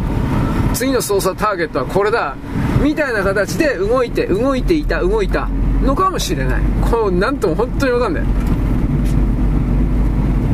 だからそういう観点で見た時に岸田さんがそのどれだけ内閣改造だとか更迭だとかいろいろやっても多分この岸田降ろし的な動きはだいぶまだ終わんないんじゃないかなと思ってる。で財務省とかあの辺の連中は結局米国の犬頃だからだからもし仮に今岸田降ろし的なものを強くやってるのがアメリカの強い力だっていう風だったら彼らは絶対何もしない。逆らわない、まあ、米国に付き従うと思う。そこまで見えてるから今本当にどうなってんのかなっていう気はする。まあでもどっちにしてもなんかグダグダだとか言いながらねそれでも僕は岸田さんを下ろせないって僕は今のところ思って茂木さんあたりがちょっとなんかうさんくさいやばいことしそうかなと思うけど。とりあえず不信任案は否決されたでしょ。確かね。で石破なんていうのは何のチャンスもないのに予算を決めたらやめるというのもありだとか何独り言言ってんだよバカ。まあ自分がなれるとでも思ってんだから何言ってんだお前。あの、いい加減その石破とかっていうキャラクターを前に出すのやめろやんな、なんで、無能なんだからはっきり言って。力のない人とか能力がない人を前になんか出すなよ。で、その観点でね、僕はあの、今回のその4人の閣僚更迭ですか、麻生派とか、岸田派とかなんかいろいろ混じってたけど、無所属と。その4人がいても見たことも聞いたこともねえよ。誰だこいつみたいな。だいぶ前途はやばいなと思った。まあ、林芳正を格落ちさせて官房長官だからね。本人もムッとしてんじゃねえかなと思うんだけど本当のこと言えば。結局これは岸田さんが総理を辞めるときに官房長官も辞める辞めさせるというか。なんかそういう構造を作りたいんじゃないかなと思う。総裁選とか出させないために。わからんよこれは。ただ河野太郎と林芳正だけはまあ、本当は小泉進次郎もそうだけどこの3人はあと福田達夫もそうかじゃあこの4人は絶対に日本の首相にしちゃダメな人ですよ。特に河野太郎と林芳正なんかだったら最悪ですよ。日本滅んじゃうよ。俺は本当そう思うわ。だから今本当にねこの日本の政治を弱体化して何したいの？東京地検。という風なこんな変な動きが起きてる。日本の国内政治でちょっと道理に合わないような、計算が合わないような動きが出てるときは、ほとんどが米国なん、いや、全部米国なんですよ、大体は。で、米国の大体統一教会筋とアンチ統一、統一教会筋みたいなものの対立というか、大体はそういうものの、あの代理戦争みたいな感じのものが日本に持ち込まれてるんですよ。いつもそうだもんだって。第一次安倍政権の時にたくさんほら、あのー、閣僚が死んだ自殺したとかなんかの動きがあった時あれっていうのは、まあ、ほとんど統一教会関係だと思うよ。うん。統一教会関係の殺し屋だとか、警察だとか、護衛官であるとか。今回の奈良県の安倍首相の暗殺の時もなんかおかしな護衛官とかいっぱい出てきてるけど、ああいうのが政治家秘書であるとか自民党の政治家秘書であるに山ほど入ってるというふうに考えた方がいいんですよ。で、おそらくそれは間違ってないんですよ。だから、なんかもう、戦後本当にわけのわからないですね、入り込まれてるっていう。こんな言い方は間違ってないんです。現在は2023年の12月のですね、13日、あ、14日ですね、14日のです、えー、っとね、木曜日かな、であります。あの、中国におけるですね、金融壊滅、金融崩壊どころじゃありません。壊滅ですね。つまり壊滅というのはぶっちゃければ、お金を貸した人が、そのお金全部なくなっちゃうということで、帰ってこないということで、ぶっちゃけそういうことです。で、あの、お金借りてきた人は返さなくていいから万々歳っていう風な立場でもあるけれども、返そうが返す前が自分の会社が潰れるという状況になるので、まあどうですかね、万々歳ですかね。まあ、そのことに関して中国共産党が自分たちだけが助ける、自分たちだけが選ぶような企業、共産党の仲間たち、これだけは助けるということはあるかもしれませんけど、それが10あったとしたら、まあ1個か2個です。多分そういうの残るとしても。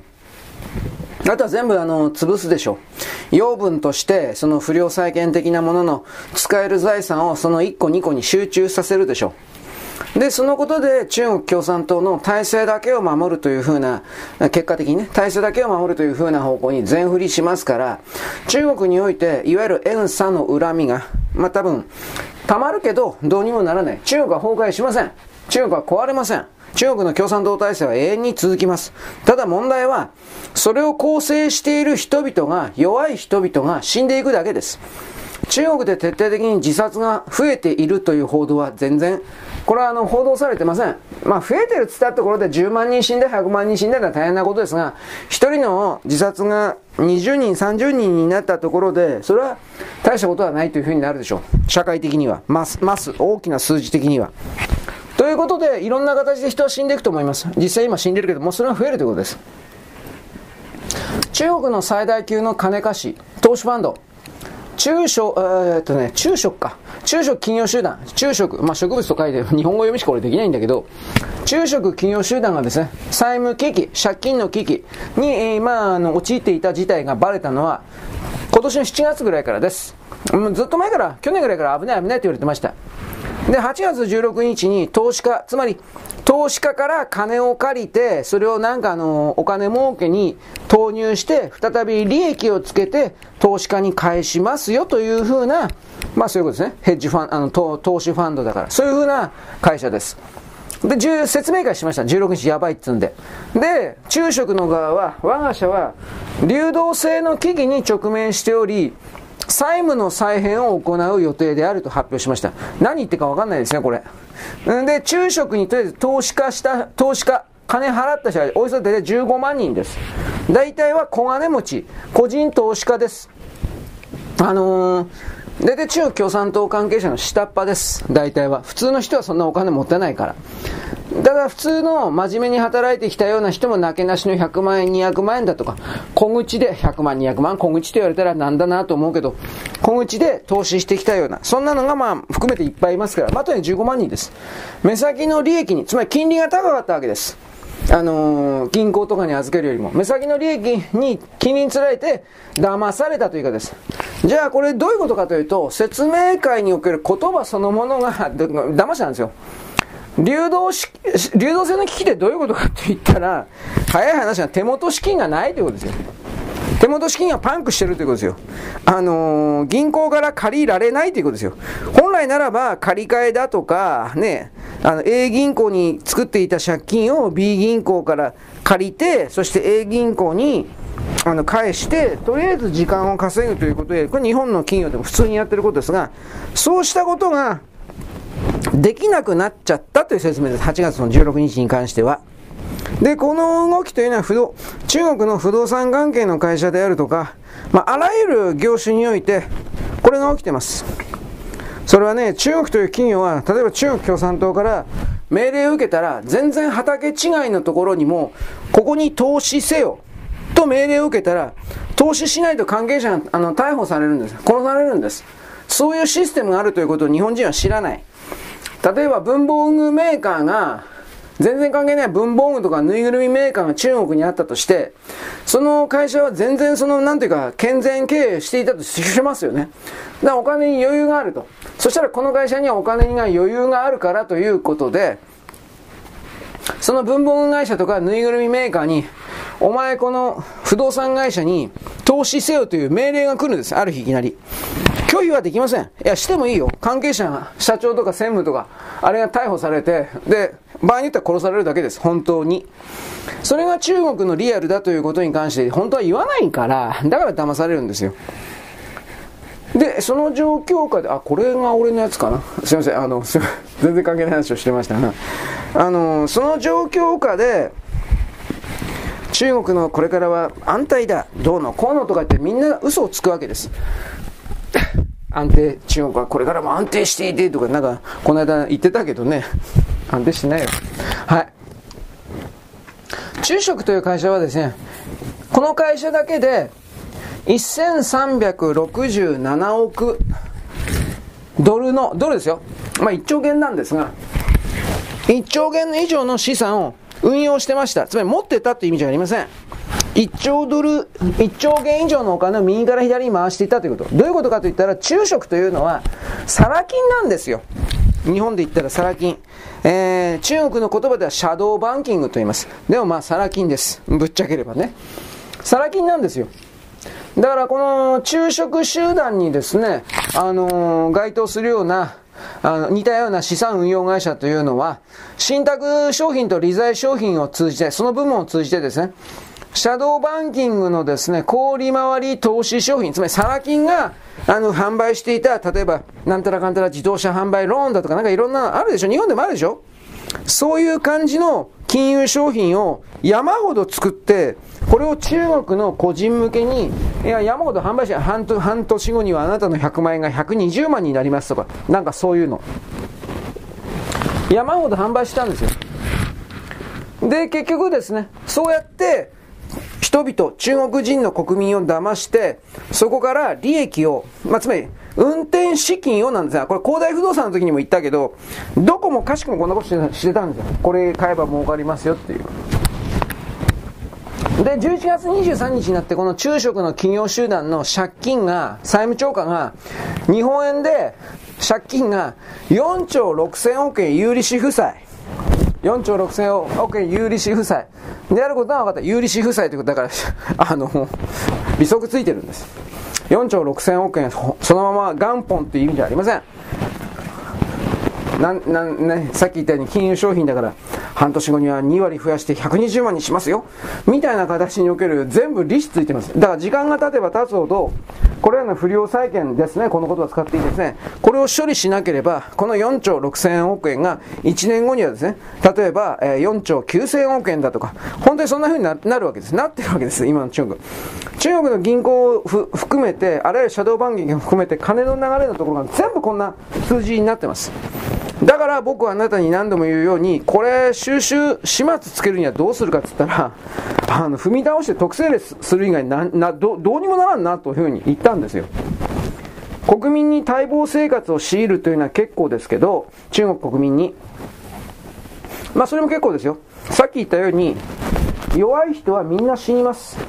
病気で死んでいく人もいるけど、医療、医療を受けられなくてね。自殺し、自殺する人もいっぱい出ます。今出てるから。一家心中とかも山ほど出てるから。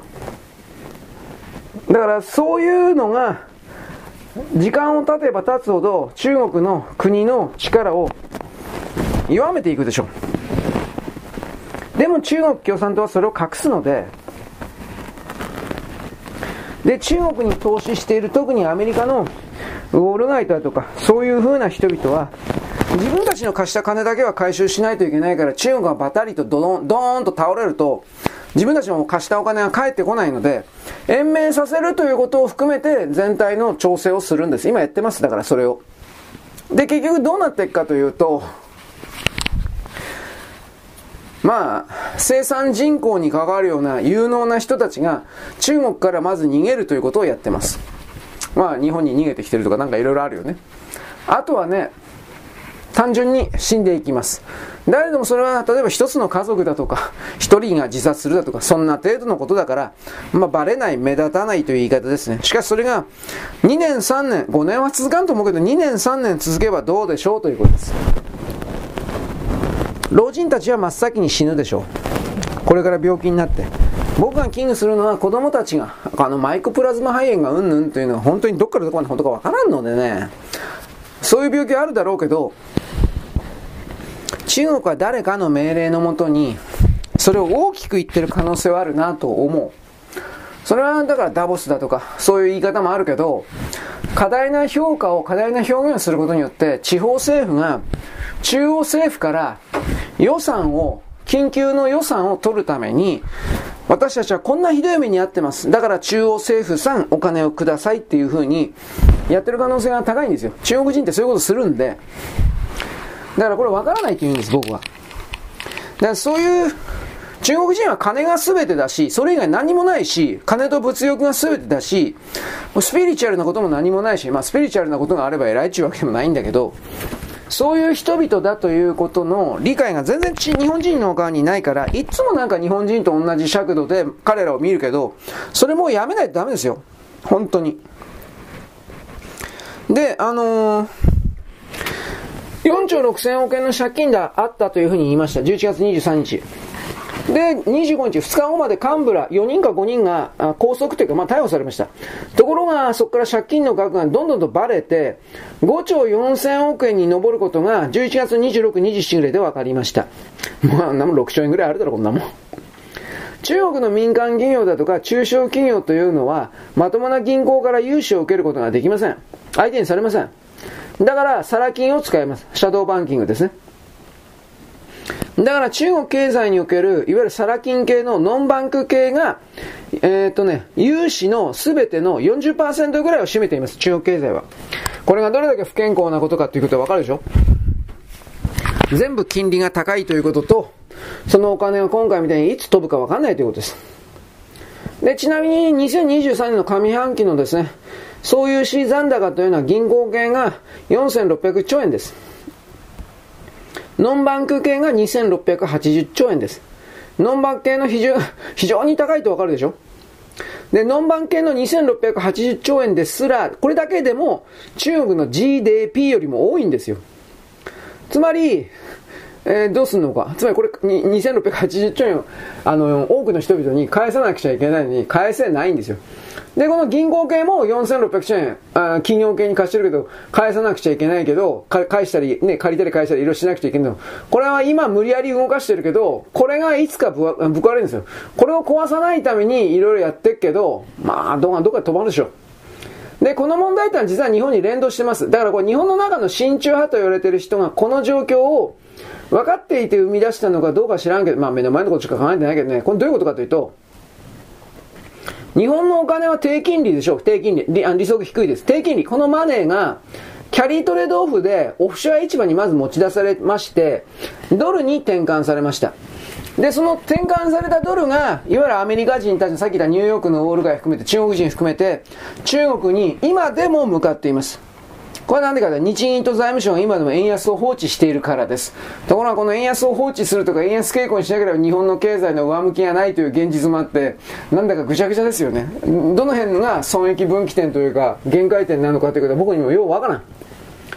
まあ、これ産経新聞でですね、12月5日後で、実はこればあのばらします。産経新聞の12月5日後の記事、多分電子版に残ってないかな。田村秀夫さんの記事であります。2013年の3月に日銀総日銀総裁に就任したのは黒田さんですが、黒田さん。これ異次元金融緩和政策をやったんですが、安倍首相の背中を押して消費税の大型増税をやっちゃった結果どうなったかというと、デフレの圧力を招き入れたわけです。不景気を招き入れたわけです。で、結局、マイナス金利政策に追い込まれていた、もう追い込まれちゃったわけです。これが結局、日本国債とかあの辺にも大きな傷をつけたってね、相当前に俺言ったと思うけど、傷つけたわけです。で、マイナス金利付きの日銀資金の多くが海外にジャブジャブと流れちゃった。この流れたやつが中国のですね、資金流入、つまり対外負債を増やした、あの借金を増やしちゃったわけです。借りればいい、日本から調達すればいいということで。FRB そのもののドル印刷のですね、発行額は小さくなってたんですが、あの、消費税を8から10に増税したことで、デフレが始まったことにおける、マイナス金利の日本マネーがですね、国際金融市場、アメリカ人、ニューヨーク人、ユダヤ人たち含める、ヨーロッパを含める、これを潤すと同時に、結果として中国を助けちゃったんですね。しかしこの中国を助けるために黒田さんが動いたという言い方も僕はしないから何とも言えんけど、うーん、まあ黒田さんそんな中国のあれじゃないと思うけどね、俺は何ともわからんけど。いろいろとですね、結果的に中国に利用されていた。だけどそれは結局、あのー、先延ばしでしかないってわかるでしょう。先延ばしでしかなかった。中国は根本的な不良債権の、あのー、処理をしなかったんで、ぶっちゃければ。いや、その通りですよね。で、日本は我々バブルの解決の時に、ね、いろいろ批判はあったけれども、とにかく不良債権処理を必死になってやったわけです。関係者のですね、弱い奴はみんな死んでいきました。だけど生き残った奴だけが、まあ、数減ったことによって、とりあえず蘇生したという。蘇ったという言い方はせんけど、まあなんとかやってると。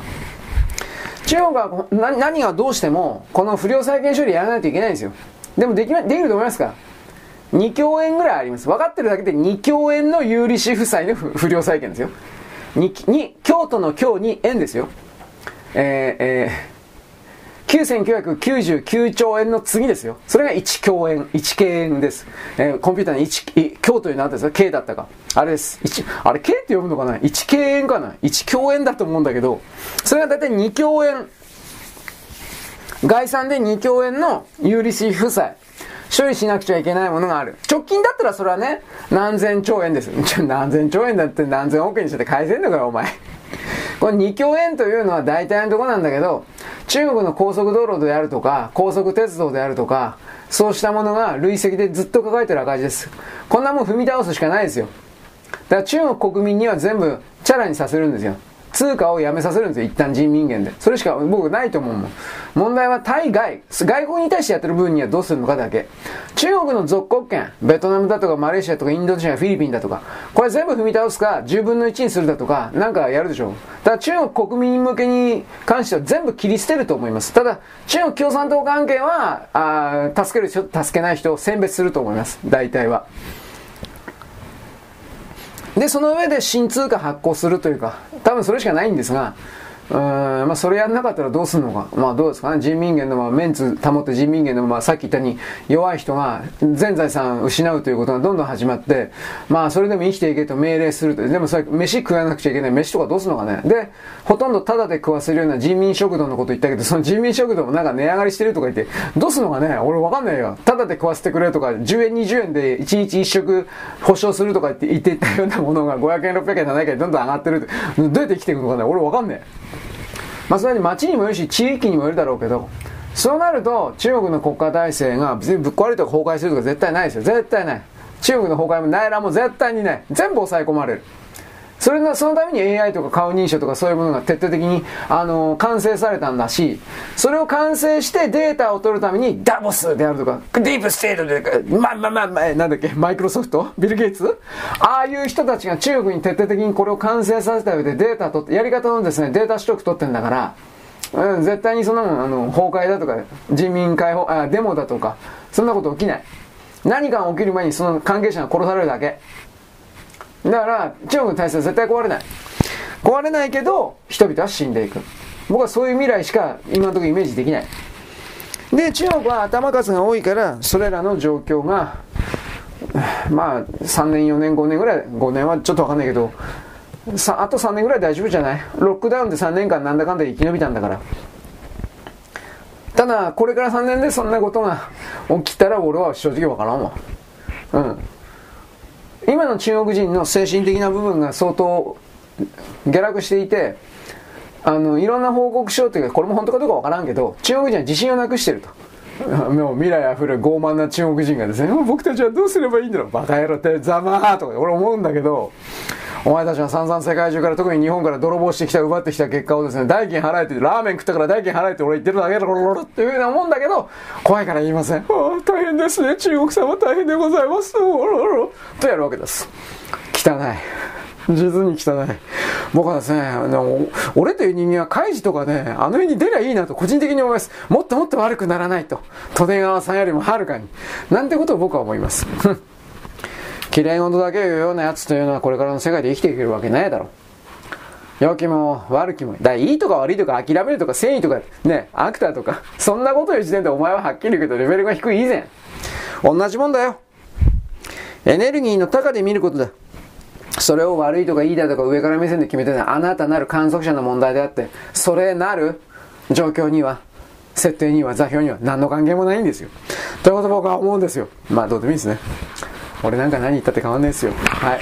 大きな流れには、大きな流れには勝てないんですよ。上からの人、上からの仕込み。ね。上からの計画があったそうです。ね。あの、メガネのおっちゃんもね、それならそれではっきり言えば最初にや、と僕は思ったんですね。時々あの時ちょっとムッとしたんですが、プロレスならプロレス先、先に言え。ガチ、ガチだと装ってプロレスをやってるのははっきりで見てる人に対する本当の侮辱だ。侮辱でお前が言うね。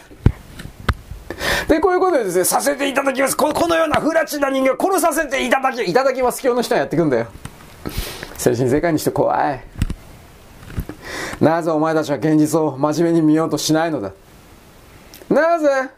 なんだかよくわかんないけど、バイオリズムがなんかわかんないけど、そんなところに逃げて自分自身が受け取らなくてはいけない、自分自身が解消しなくてはいけないような問題から逃げるんだよということを僕は、まあね、僕は何言ったねか、というふうなことを言うんだけど、まあいいです。あ僕の配信聞いてる人なんかいないし、うん。弱ったね。いや、弱ってないんですよ。全然弱ってないんだけど、うん。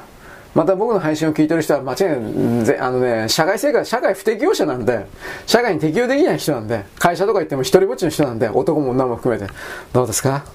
あなたの体と引き換えに、体と引き換えに友達を作って差し上げますよ、みたいな。フリーメイソンみたいなこと言ってみました。でもそういう時に限ってその女はですね、大体ですね、あの、体の手入れできてないんで、毛がもじゃもじゃだったり、どうですか？陰毛剃ってますか？剃ってなかったり、体臭かったり。ね、だから僕はだんだんと女に嫌われるようなことわざと言ってるんですが、